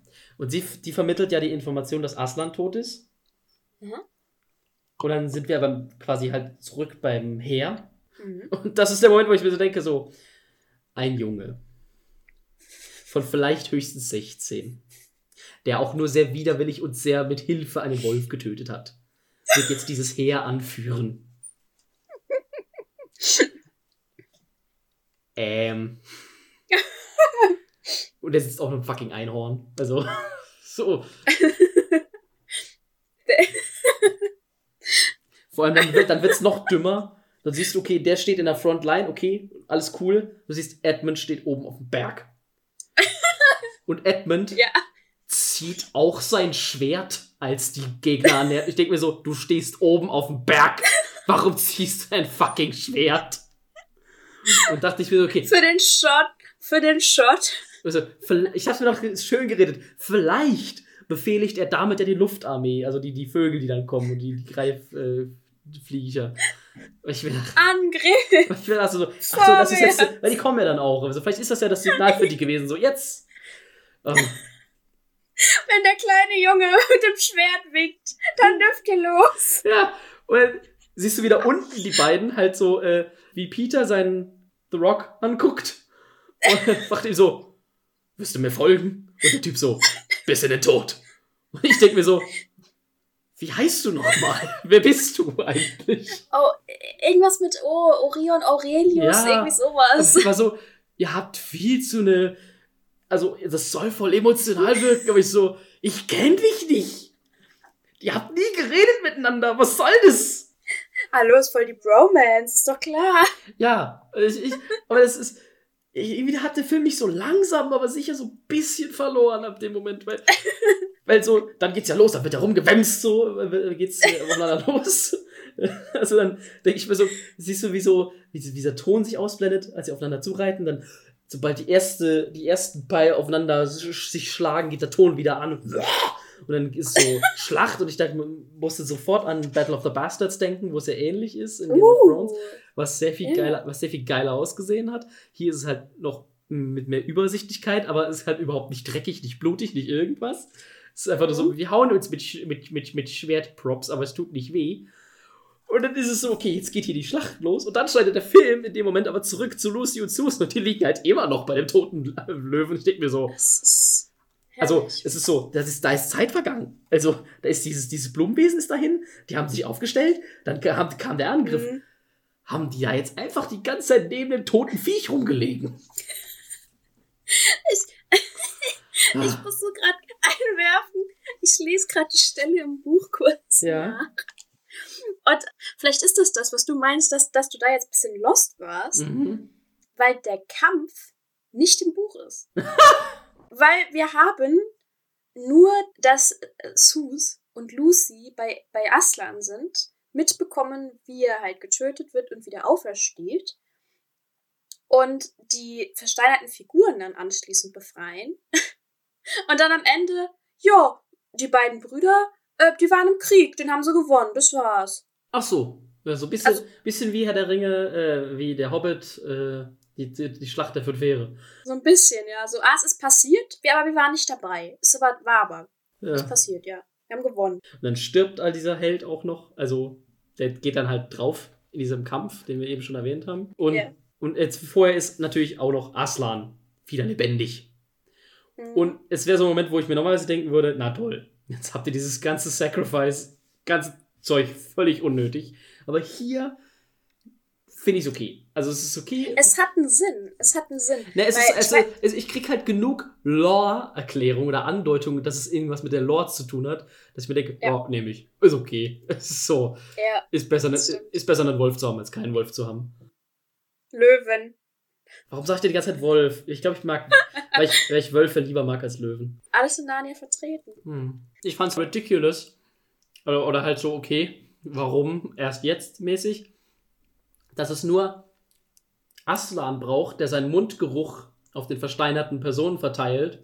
Und schon werden die wieder lebendig. Also bei Matumnus ist halt so, Hm. also okay. Also nicht, dass er irgendwas Besonderes macht, er macht einfach. Okay. Jetzt, Ja, jetzt bin das macht, das machen die Aer Aerosole. Das ist Omikron, Kinder. Ja, und ja, jetzt bin ich auch wieder auf dem Schlachtfeld und ich hab, wollte, hab's auch aufgeschrieben, was du eben gesagt hast, dass Tilda Swinton einfach in diesem Krieger-Outfit mega geil Ja. krass aussieht. Das ist wirklich so, das nehme Das ich ist mit. cool. Das sieht so gut aus. Das sieht echt geil aus. Ja. Und ähm, das war auch so der Moment. Ich finde, da nimmt dich der Film war auch so ein bisschen mit, dass du selber irgendwie auch schreien möchtest für Narnia, für Aslan. Du willst irgendwie auch mit dabei sein. Nee, nee. Okay, ich möchte mit dabei sein. Hatte ich gar nicht das Gefühl. ich, ich möchte für Narnia kämpfen. Vor allem, was ist das? Was ist dann, wie, wie ist die Situation? Dann kämpft, äh, äh, äh, ähm, kämpft die, die Hexe, also kämpft, wie heißt sie? Äh, Jadis? Jadis? Jadis kämpft gegen Peter. Auch gar nicht mal so krass. Also es ist halt so, man sieht, dass das halt zwei Schauspieler sind, die halt ein bisschen Schwertraining hatten, aber auch nicht so lange und nicht so gut. Und dann sieht Edmund das, will Peter retten, wird natürlich erdolcht. Wo ich mir so denke, A, kein Blut, B, keine Spannung, weil ich weiß, der wird gerettet mit dem Heilungstrank. Mhm. Und dann, also, dann siehst du auch schon, dass die neue Armee kommt, also noch weniger Spannung. Also die Armee, die Aslan gerade zurückbringt. Ja. Und dann kommt dieser, dieser für mich schlimmste Moment in diesem Film, wenn du siehst, dass Peter auf dem Boden liegt und sie sticht ihm halt in den Arm. Durchs, Cat Ja. durchs Catnap wohlgemerkt. Und du, Ah, und du siehst im nächsten Shot, wirklich im allernächsten Shot, klar und deutlich, also es ist nicht so, oh, da habe ich mal genauer hingeguckt, sondern du siehst klar und deutlich, dass das Schwert original neben seinem Arm im Boden steckt. Du siehst es so eindeutig, dass das Schwert nicht im Arm ist. Und es ist auch, Das- es ist auch vollkommen irrelevant, weil es ist, es ist auch so, so richtig, dass es nicht drin steckt. Weil du im nächsten Umschnitt siehst, wenn Aslan mit einem Hechtsprung auf sie zukommt und sie tötet, siehst du im Hintergrund Peter, wie er einfach so vollkommen casual das Schwert aus seinem Arm rauszieht und es wegwirft. Und das siehst du nur so im Anschnitt. Und ich mir so, okay, dann war es halt wirklich nicht gravierend. Das ist einfach so weg. Und er vorher noch so, ah, mein Arm. Und du siehst so, nee, das steckt nebendran. Oh, das hat mich so aufgeregt. oh Gott. Aber ich finde es cool. Ich habe mir als Frage nämlich auch aufgeschrieben, ob Aslan die weiße Hexe wirklich tötet. Weil wir sehen es ja nicht. Also ich habe mir schon vor, ich habe mir schon vorgestellt, dass er, also der hat ja schon das Maul aufgerissen, dann ging er nah ran. Also ich gehe mir schon, ich habe mir schon jetzt gedacht, dass er das Gesicht wegbeißt. Okay, dann hätten wir das ja geklärt. Ja. Also vor allem dann habe ich nicht gecheckt, warum dann so ein komischer Zeitraffer kam, wo sich Ja, Aslan, den hab, das fand ich auch sehr strange. wo sich Aslan und Peter einfach nur angucken und denkst du so, was, Was was wollt ihr mir gerade sagen? Das sind die Schmerzen von dem Deutschen vom Arm. Jo, und aber auch, es wird nur zu dem Moment, zu, nur zu der, äh, es ist nur zu dem Zweck, dass Aslan zu ihm sagt, es ist vorbei. Ja, natürlich. Und ich denke mir so, ich hab Augen. ich hab das gerade gesehen. Ah. Hexe tot, Ende gut, alles Ja, aber wirklich, es wird auch wirklich so, äh, schnell zu Ende, schnell zu Ende, weil du siehst, wie, wie Edmund, ist halt wie liegt, Kinderfilm. mit wenig Blut, mit wirklich wenig Blut. Oder siehst du nur, wie die Kamera so drüber wegfliegt, wie Lucy zu, äh, also erst zu ihm hinrettet, ihn dann kurz rettet. Genau, nein, das ist, Ja. erst ihn rettet. Und dann siehst du, wie, wie Lucy in einem Kameraüberflug äh, zu anderen Leuten hinrettet, hingeht und sie rettet.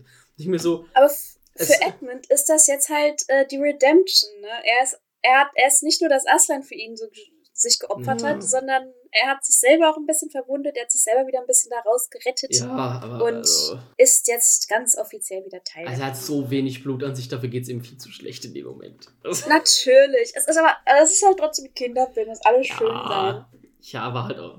Ich, dann fand ich es noch so richtig, richtig erbärmlich eigentlich. dass halt wirklich so die Schlacht ist vorbei. Boom.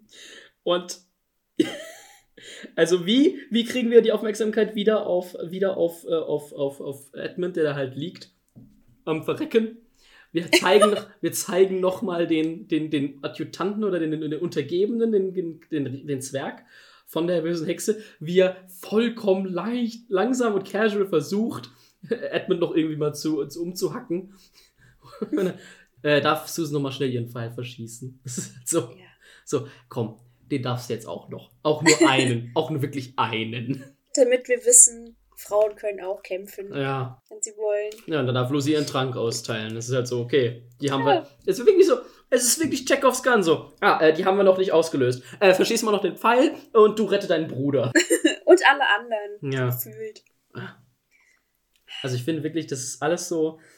Dieser Film ist im, eigentlich im Grunde nicht spannend. Ich, ich bin zu einer ähnlichen Erkenntnis gekommen. Ich habe mir auch so gedacht, eigentlich werden alle Handlungspunkte recht schnell abgehandelt Ja. und es, es ist eigentlich nicht so spannend tatsächlich. Nee, weil sie, weil alles kannst du vorausahnen. Ich würde mal sagen, vielleicht bis auf Aslans Rückkehr, weil das halt so passiert halt.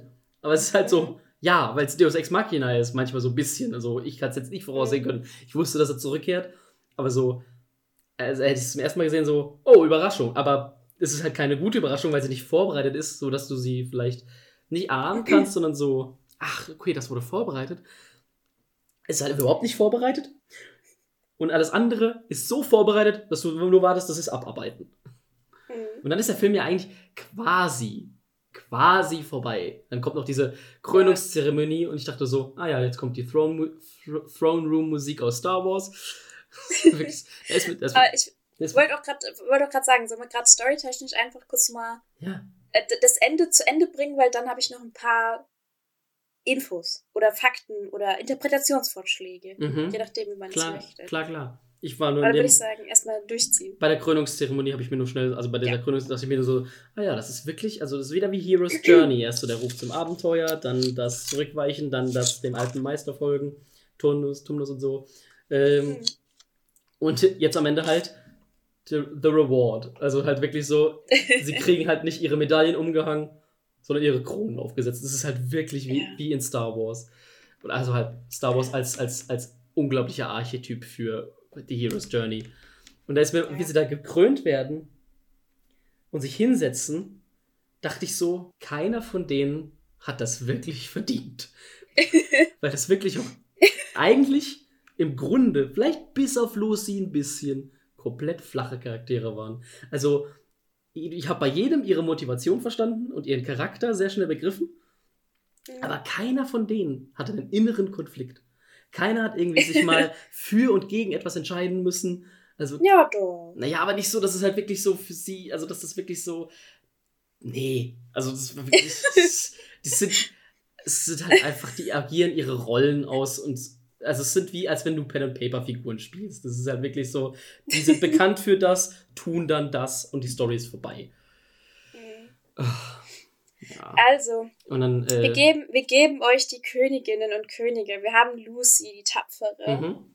Wir haben Edmund, den Gerechten. Wir haben Susan, die Sanftmütige. Und Peter, den Prächtigen.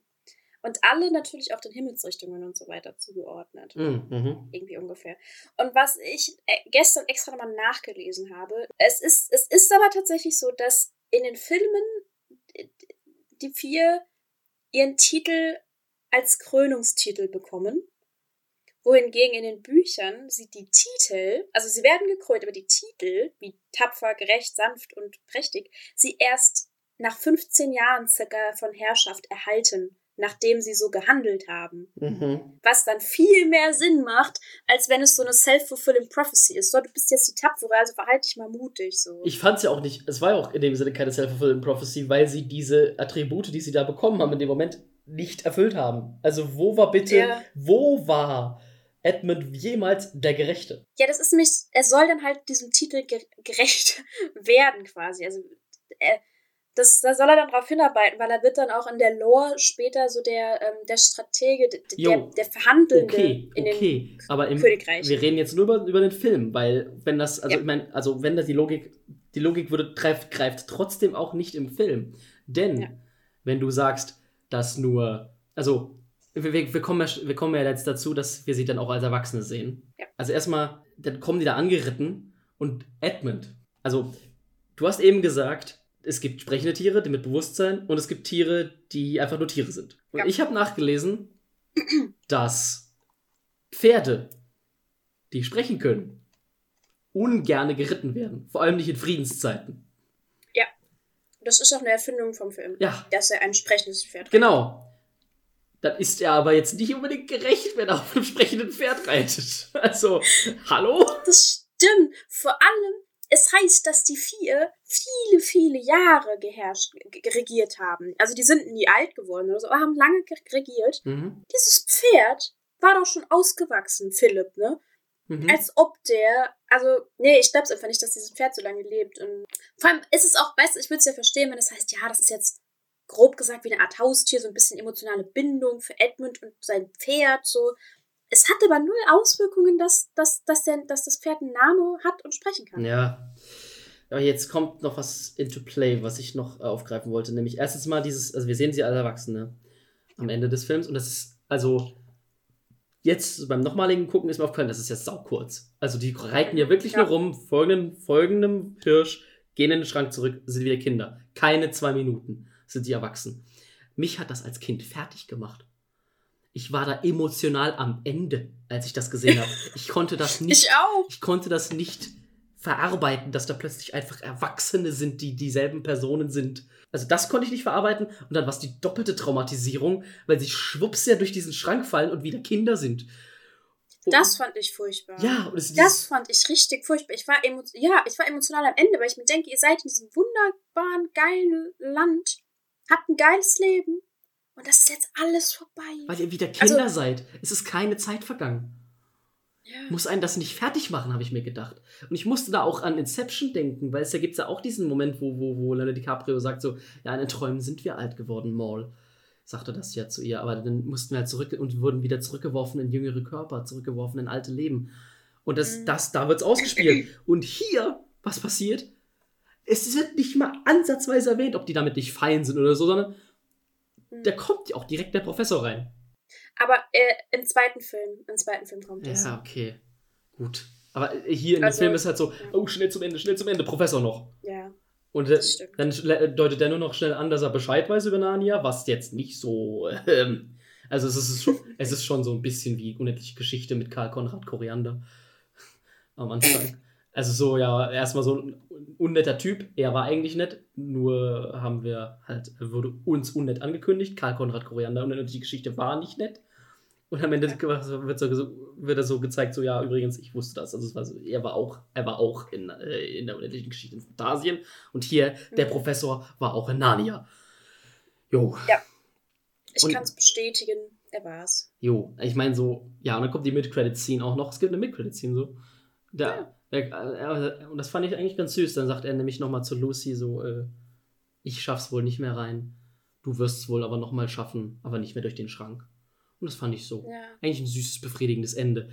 Aber was, was, wo ich nochmal, was ich, also das war so meine letzte Notiz zum Film, was mir dann auch nochmal so dieses Gefühl von, oh Gott, hin und her geworfen werden in alten und jungen Körpern und so, vor allem als Zuschauer, so siehst du erst die Jungen, dann die Alten, dann wieder die Jungen.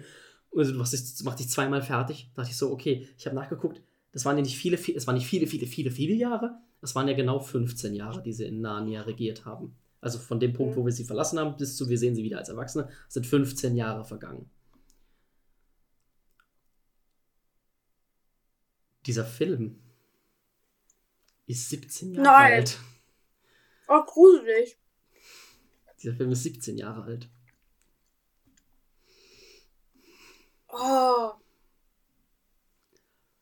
Und jetzt stell dir das mal Oh. vor. Wann hast du den Film zuerst gesehen so? Wahrscheinlich, also ich habe ihn jetzt wahrscheinlich zwei Jahre oder drei Jahre, nachdem er im Kino war, gesehen.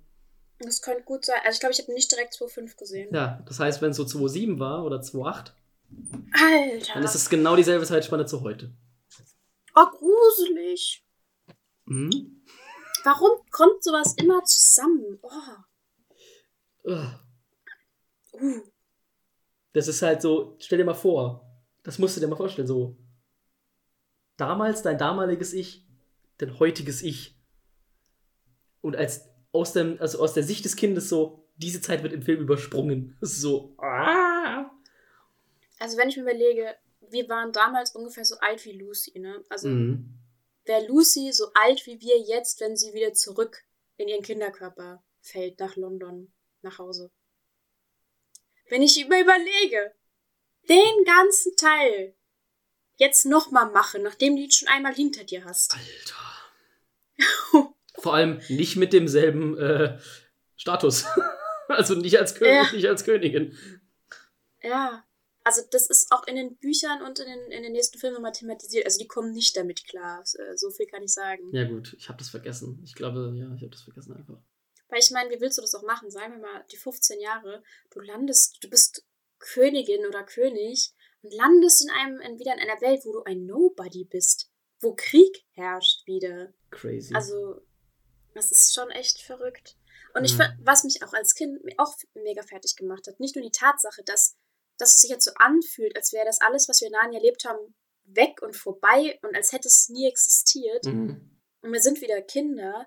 Nein, wir, wir, wir kommen auch nicht auf denselben Weg wieder zurück, sondern es wird dann passieren, wenn wir es am wenigsten erwarten. Also wir, wir sollten schon die Augen aufhalten, aber es wird Ja. so nicht passieren. Diese, diese bisschen Ungewissheit, das hat mich als Kind schon immer so fuchsig gemacht. Mhm. Also traurig irgendwie. Nicht fuchsig, aber so ein bisschen so, "Ah, ich will doch auch nach Narnia. Lasst mich doch einfach.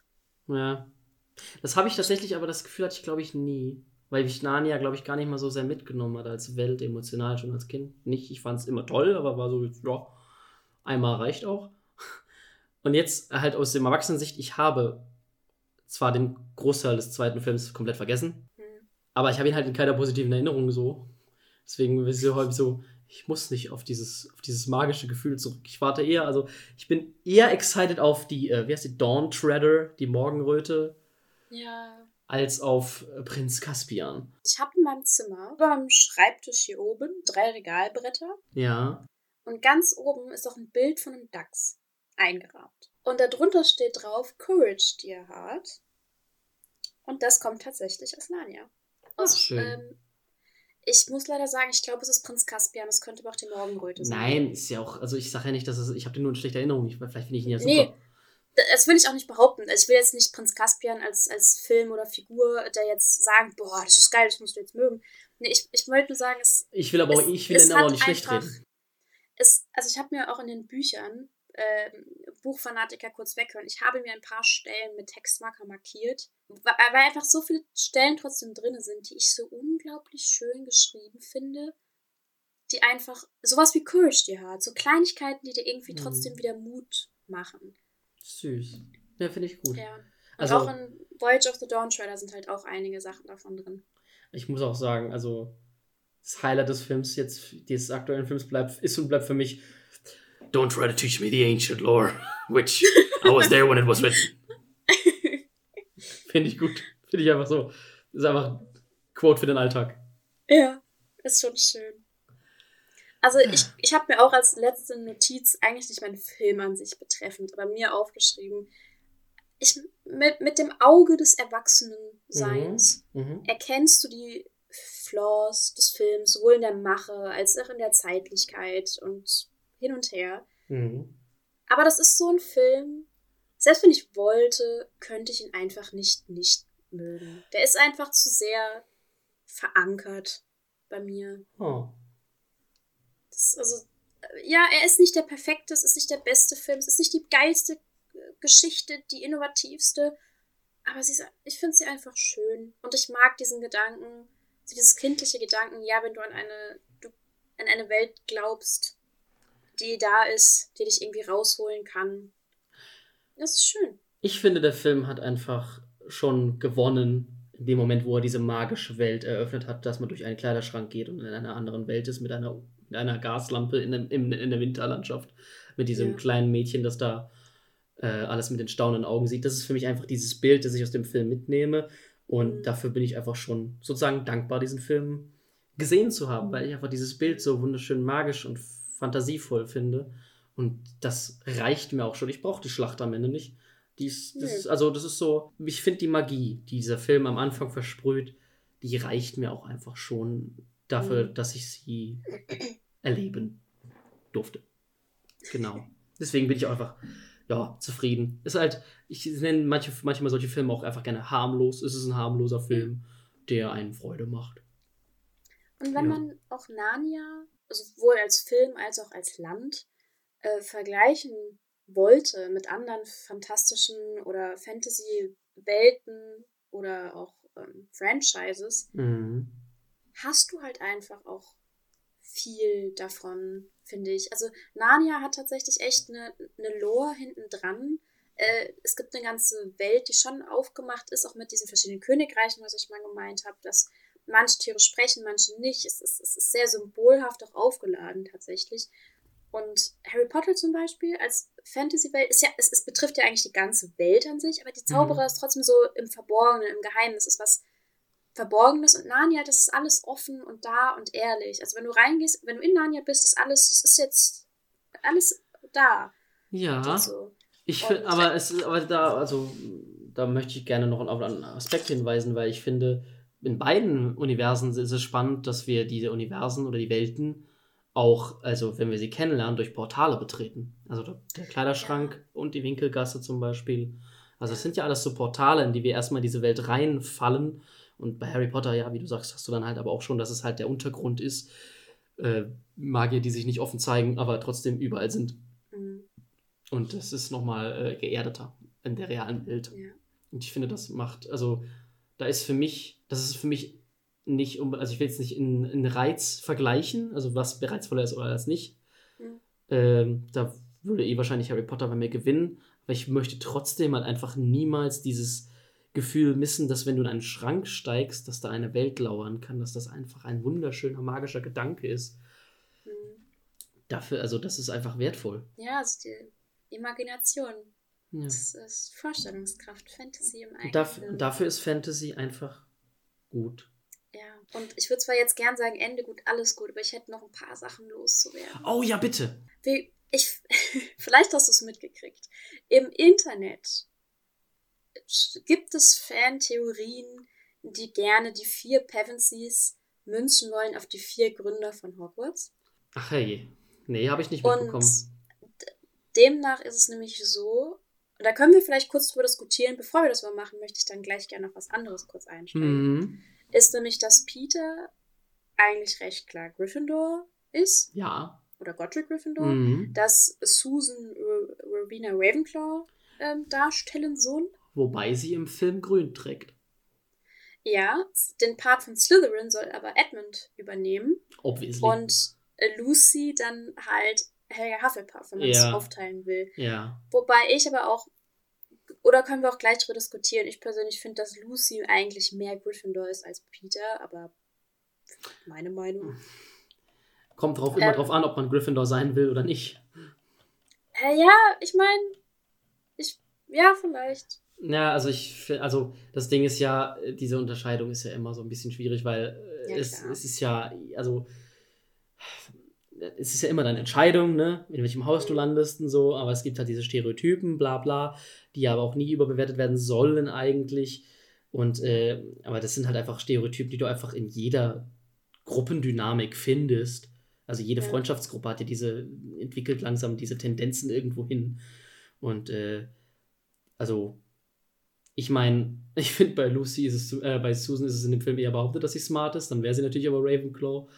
Und äh, äh, Lucy ist halt Heilerin. Das würde ich auch eher helfen bei Hufflepuff verorten. ja, Also von den, von den, von den, äh, von der Verteilung her macht es schon so Sinn, sie darauf zu münzen. Aber ich würde das halt nicht eher, also ich würde es nicht irgendwie ergründen wollen als eine Idee, sondern halt eher als eine Grund Charakterzeichnung in Fantasy-Geschichten. Ja. Ja. Aber das, äh, ich wollte es auch nur mal kurz anbringen, weil ich das trotzdem immer wieder äh, gerne irgendwie drüber nachdenke, ob, ob das wirklich irgendwie so passt oder nicht. Also, dass Edmund Slytherin ist, kaufe ich dir auf 100 Meilen weit ab. Ja. Ich, ich habe ja am Anfang gemeint, ich habe halt echt einen Softspot für Edmund, einfach weil er. Er hat einfach. Also im, im dritten Buch, Der Ritt nach Narnia, geht es gar nicht um die Pevensies, aber sie. Also, das ist das Spiel zu der Zeit, wo sie regieren, aber nicht aus ihrer Sicht, sondern von Mhm. jemand ganz anderem. Mhm. Der aber, der Protagonist aber mal auf die Königinnen und Könige trifft. Mhm. Und da hat Edmund für mich einfach das, den geilsten Charakter. Also, oh, ich kann es gar nicht beschreiben, aber für mich, für mich, wie gesagt, ich habe einfach einen Softspot für Edmund. Ich weiß nicht warum. Einfach dieser, dieses Ding, äh, ja, er war ein Verräter, aber er hat sich gebessert, er hat sich umgekehrt und ist jetzt einfach eine sarkastische und er, er ist ungelogen, er ist einfach der Slytherin-Part. Aber, der, aber nicht der stereotypische, ah, Slytherins sind böse, sondern Ich nehme auch durchaus an, dass eine Figur diese Ent Entwicklung nehmen kann, weil ich das auch schon oft so gesehen habe, dass das so passiert. Das ist voll, ich kaufe das voll ab. Nur, ich kann ja jetzt nur bewerten oder sagen, was ich in diesem Film gesehen habe und Ja. da ist er halt ein Arsch. ist Ein Arsch, den ich verstehen kann, wie auch Draco Malfoy, den ich verstehen kann, aber trotzdem bleibt er halt ein Bully. Also, ja, er, ja, kann, er kann sich gerne noch bessern in den nächsten Filmen, wenn er das tut. Fertig gut, Mhm. aber äh, so, so long he stays a dick. So long. okay, dann wärst du bereit für einen Interpretationsansatz, Mhm. den sowohl C.S. Lewis mitgebracht hat, wo aber auch viele LiteraturwissenschaftlerInnen ihm das in seine Schriften, in seine Werke reinlesen möchten, Mhm. ist nämlich eine gewisse Verbindung zum Christentum. Und nämlich, dass Also- Aslan äh, eine Verkörperung von Jesus Christus ist. What? Also, ich meine, klar, also ich, auf jeden Fall werden die Kinder ja auch mal Sohn Adams und Sohn äh, Tochter Evas genannt. Ja, Das das, ist so- das ist ja eh schon da. Ja, klar. Also da ist wohl die Bibel irgendwie wichtig. Wenn du sagst, da gibt es auch noch irgendwie eine Archewelt oder sowas. Äh, Archenland, ja, aber das hat, Archenland. glaube ich, nichts mit der Arche zu tun. Naja, aber es ist halt da, okay, Christentum, äh, Löwe ist Aslan, opfert sich, äh, Aslan ist Jesus, äh, opfert sich, kommt wieder nach drei Tagen. Äh, nee, keine Ahnung, wie lange da liegt. Nee, es Ähm, ist tatsächlich so. Ich habe nämlich danach mal jetzt den Film explizit so ein bisschen probiert anzugucken, ob man es wirklich so stark merkt. mhm. Und wenn, wenn man danach guckt, ist tatsächlich sehr viel drin. Ähm, das, es würde dann auch tatsächlich vieles irgendwie erklären, zum Beispiel diesen heilenden Atem, den Aslan hat, weil sie so Wunder vollbringen. Er erschafft Mhm. ja auch Narnia durch seinen Atem tatsächlich. ähm, ja, ja, es ist tatsächlich so. Nee, also er, atmet, musste- er atmet und singt in die Welt und das Ich- erschafft Narnia. Ich musste gerade an diesen, an diesen, diesen, diesen Satz von Jesus denken, äh, du wirst mich dreimal verraten, noch ehe die Nacht vorbei ist. Und ich finde es so lustig so, Ja. äh, Edmund verrät ihn gefühlt dreimal, noch bevor sie sich überhaupt jemals treffen. Oh, das ist auch interessant. ähm, okay, Also aber wenn Ed, wir mal Ed, Edmund ist Judas. Ja, Naja. aber Jesus hat Aber Judas lustigerweise- vergeben. Lustigerweise Judas, für Judas habe ich einen Softspot dank äh, Jesus Christ Superstar.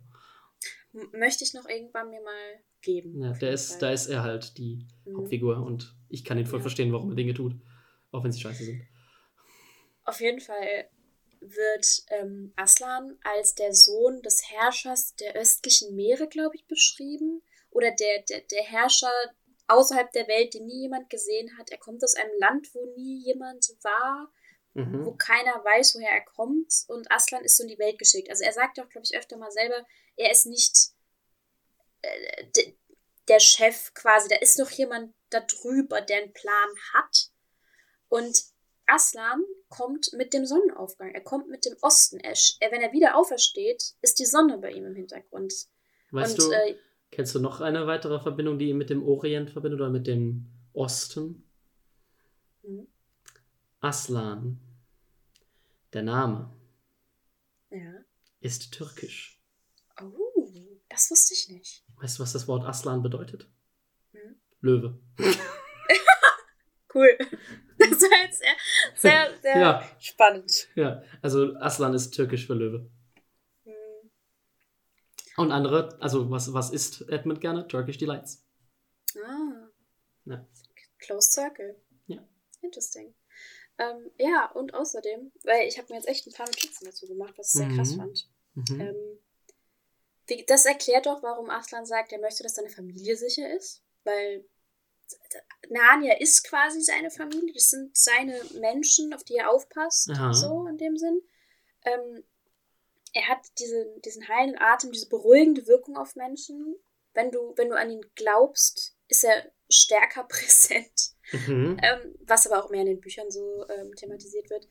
Und ähm, er, er opfert sich für, Mhm. er, für die Verräter, er nimmt die Sünden auf sich und stirbt dafür und steht dadurch aber auch wieder auf. Dieser steinerne Tisch, er wird Mhm. gesteinigt eventuell Mhm. Mhm. und äh, steht aber dann halt wieder auf und auf sein Totenbett begleiten ihn zwei Frauen, was glaube ich sogar in der Bibel irgendwie beschrieben ist, dass Mhm. Maria Magdalena und Mhm. Maria ihm folgen. Mhm. Die wiederum salben ihn dann auch, wenn er tot ist, und wollen ihn begraben. Sie trauern um ihn und senden die Botschaft an die Jünger. Mhm. Und hier ist es ja so, dass diese Nymphe oder Triade in, in Baum- und Windform Ja. die Nachricht überbringt, was man vielleicht als den Heiligen Geist hat können, äh, Ja. ausüben können wollen würde. Mhm. Und? Ja. Und Jesus Geschichte endet ja auch damit, dass er zwar wiederkommt, aber dann auch wieder abhaut. Ja. Christi Himmelfahrt. Und äh, Aslan geht am Ende über den Strand weg. Ciao. Und was wird. Ja, macht einen polnischen von der Feier. Und was sagt Herr Tumnus zu wem auch immer? Ich glaube Lucy. Er wird, wieder, er wird wohl wiederkommen irgendwann. Ja. Irgendwann wieder wiederkommen, wenn er gebraucht. Und- irgendwas. Und es ist ja auch quasi der Tag des jüngsten Gerichts. Also nicht vielleicht Ja. das, aber äh, Aslan wird Äh, wiederkommen, äh. wenn, wenn die Kacke wieder am Dampfen ist und wenn er gebraucht wird.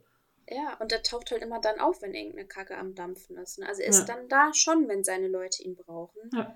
Und ähm, Ja. Was auch ich in irgendeiner noch irgendwo gelesen hatte, ist jetzt schon auch wieder länger her, dass quasi die, die Pevensies die, die Erlaubnis haben oder das Privileg haben, Aslans Land, Narnia, kennenzulernen, ihn dort kennenzulernen in seinem Land, damit sie ihn in ihrem eigenen Land besser erkennen lernen. Also dass sie quasi Jesus kennengelernt haben, um ihn in ihrem Leben näher, also zu erkennen. Hm, Bis, bis dahin fand ich die, die Theorie ganz schön, aber jetzt finde ich sie doof. Ja, okay. Ja. Also nee, nee, nee, nee, einfach so, so. Also ich finde es ja, also sagen wir so. C.S. Lewis und J.R. Tolkien kommen aus einer sehr christlich geprägten Zeit. Sie waren beide ähm, in einem, so einem Club, wo sie Geschichten geschrieben haben und halt auch über Sänger geredet haben, so ein Gentleman's Club. Und da war Christentum halt noch so voll das Ding. Und klar haben die diese Chris- Christian Upbringing und, äh, und es ist, finde ich, das wurde neulich nochmal so schön gesagt, so irgendwie hat jemand, habe ich auf TikTok, glaube ich, gesehen, hat jemand gesagt, wenn es nur ein Buch auf der Welt gäbe, welches sollte das sein? Und dann meinte er die Bibel. Und dann habe ich so, oh je, oh Gott, muss das sein? Aber dann kam ein sehr viel geileres Argument als irgendwas mit Religion. Nämlich, dass alle Literatur der Welt Mhm. sich im Prinzip irgendwo immer auf die Bibel stützt, dahingehend, dass die Bibel einfach eine Gesammlung von Geschichten über tausende von Jahren ist, in der sehr viele Archetypen von Geschichten vorkommen. Und deswegen, wenn man sich irgendwie mit Literatur beschäftigt, sollte man die Bibel gelesen haben, weil man dann weiß, woher diese ganzen Geschichten ursprünglich auch kommen. Vielleicht nicht unbedingt komplett ursprünglich, aber es ist halt so die, das geilste, das beste Dokument an über den längeren Zeitraum von tausenden von Jahren gesammelten Werk Geschichten äh, der Zeit. Und deswegen finde ich auch so hier Aslan als Jesus, klar, Fantasy ist immer mythisch und mythisch bedeutet immer, hat auch wahrscheinlich, vor allem weil es von Menschen geschrieben worden ist, Wurzeln in Religion, in religiösen Schriften, Mhm. in spirituellen Schriften, hier halt wie nichts anderes die Bibel. Deswegen ergibt das auch alles für mich total Sinn, dass wenn du so eine Figur hast, natürlich wird so ein Märtyrer, Märtyrer immer auf Jesus irgendwo basieren. So. Und Ja. finde die, also dann kommt wieder diese Seite vom Christentum rein, die ich nicht so geil finde, diese Missionierung, dass wenn man dann sagt, okay, du, du lernst Jesus hier als, als Löwe kennen, um ihn dann in der echten Welt zu erkennen und so, nee, muss jetzt nicht unbedingt sein. Lern doch einfach von den Taten, von der Ritterlichkeit dieses Löwen oder von, von der, ja, von der Ritterlichkeit von Jesus, bevor es Ritter gab. Halt dieses, anderes Wort, Ja. diese Selbstaufgabe und Empathie. Und das finde ich besser als, also besser als Jesus als Mensch an sich zu orientieren, als irgendwie, okay, Missionierung. Äh, das finde ich, hat man von Aslan einfach auch. Man möchte eigentlich mehr mitnehmen, was er gemacht hat, wie er ist, wie er gelebt hat, wie er gewirkt hat. Und deswegen möchte man ja irgendwie als Pevensey-Kind an ihn glauben und bei ihm sein. Einigen wir uns doch einfach darauf, dass die Bibel und Jesus, die Geschichte über Jesus, die in der Bibel steht, ein ebenso inspirierend, mythisches, fantastisches, also fantasievoll, also halt, ne, Mhm. mit der Mystik mystisches Buch ist wie Werke der Fantasy-Literatur, weil sie ähnlichen, ähnliche Ziele verfolgen, nämlich zu inspirieren, äh, eine, eine, eine Hoffnung zu bieten und äh, ja, auch Menschen was beizubringen oder halt äh, Menschen Werte zu vermitteln Mhm. als Grundgedanke. Und dafür ist es doch schön, dass es das gibt. Also, Ja. Also also froh, ein, Hoch, ein Hoch auf die Fantasy-Literatur, würde ich jetzt mal so sagen. Ein Hoch auf die Fantasy-Literatur. Gut. Das war jetzt ein sehr, sehr bemühtes, positives Schlusswort. Obwohl es auch eigentlich gar nicht mal so bemüht sein müssen. Aber gut. Aber ich würde auch sagen, ich, ich, ich mag die Filme, ich mag alle drei und ich fände es sehr cool, wenn es irgendwann nochmal Filme zu den anderen Büchern gibt oder eine Mhm. Miniserie oder ähnliches. Und fände ich sehr cool, weil einfach die Welt Narnia mag ich sehr gerne und ein bisschen Fantasy, ein bisschen Ablenkung, ein bisschen andere Welten anschauen, das kann man immer gut gebrauchen. Egal wann, egal wo. Das ist ein sehr viel besseres Schlusswort. Gern Gut. geschehen. Ich danke dir, Lisa. Das Ja. war ein äh, sehr gutes, sehr deep, deepes, deep diviges Gespräch in Mhm. den Film. Ich weiß nicht, ob die nächsten Podcast-Folgen zu den nächsten, äh, zu den beiden anderen Narnia-Filmen genauso lang werden. Mhm. Aber äh, es war lang, es war gut. Und ich finde, wir haben einen Film, wir haben diesen Film adäquat auseinandergenommen, wieder zusammengesetzt und äh, können jetzt alle zufrieden nach Hause gehen. Ähm, Und ins Bett. genau. Oder in einen Kleiderschrank. Ich danke für die Aufmerksamkeit. Auf Wiedersehen, Lisa. Und auf Wiedersehen, liebe Hörer.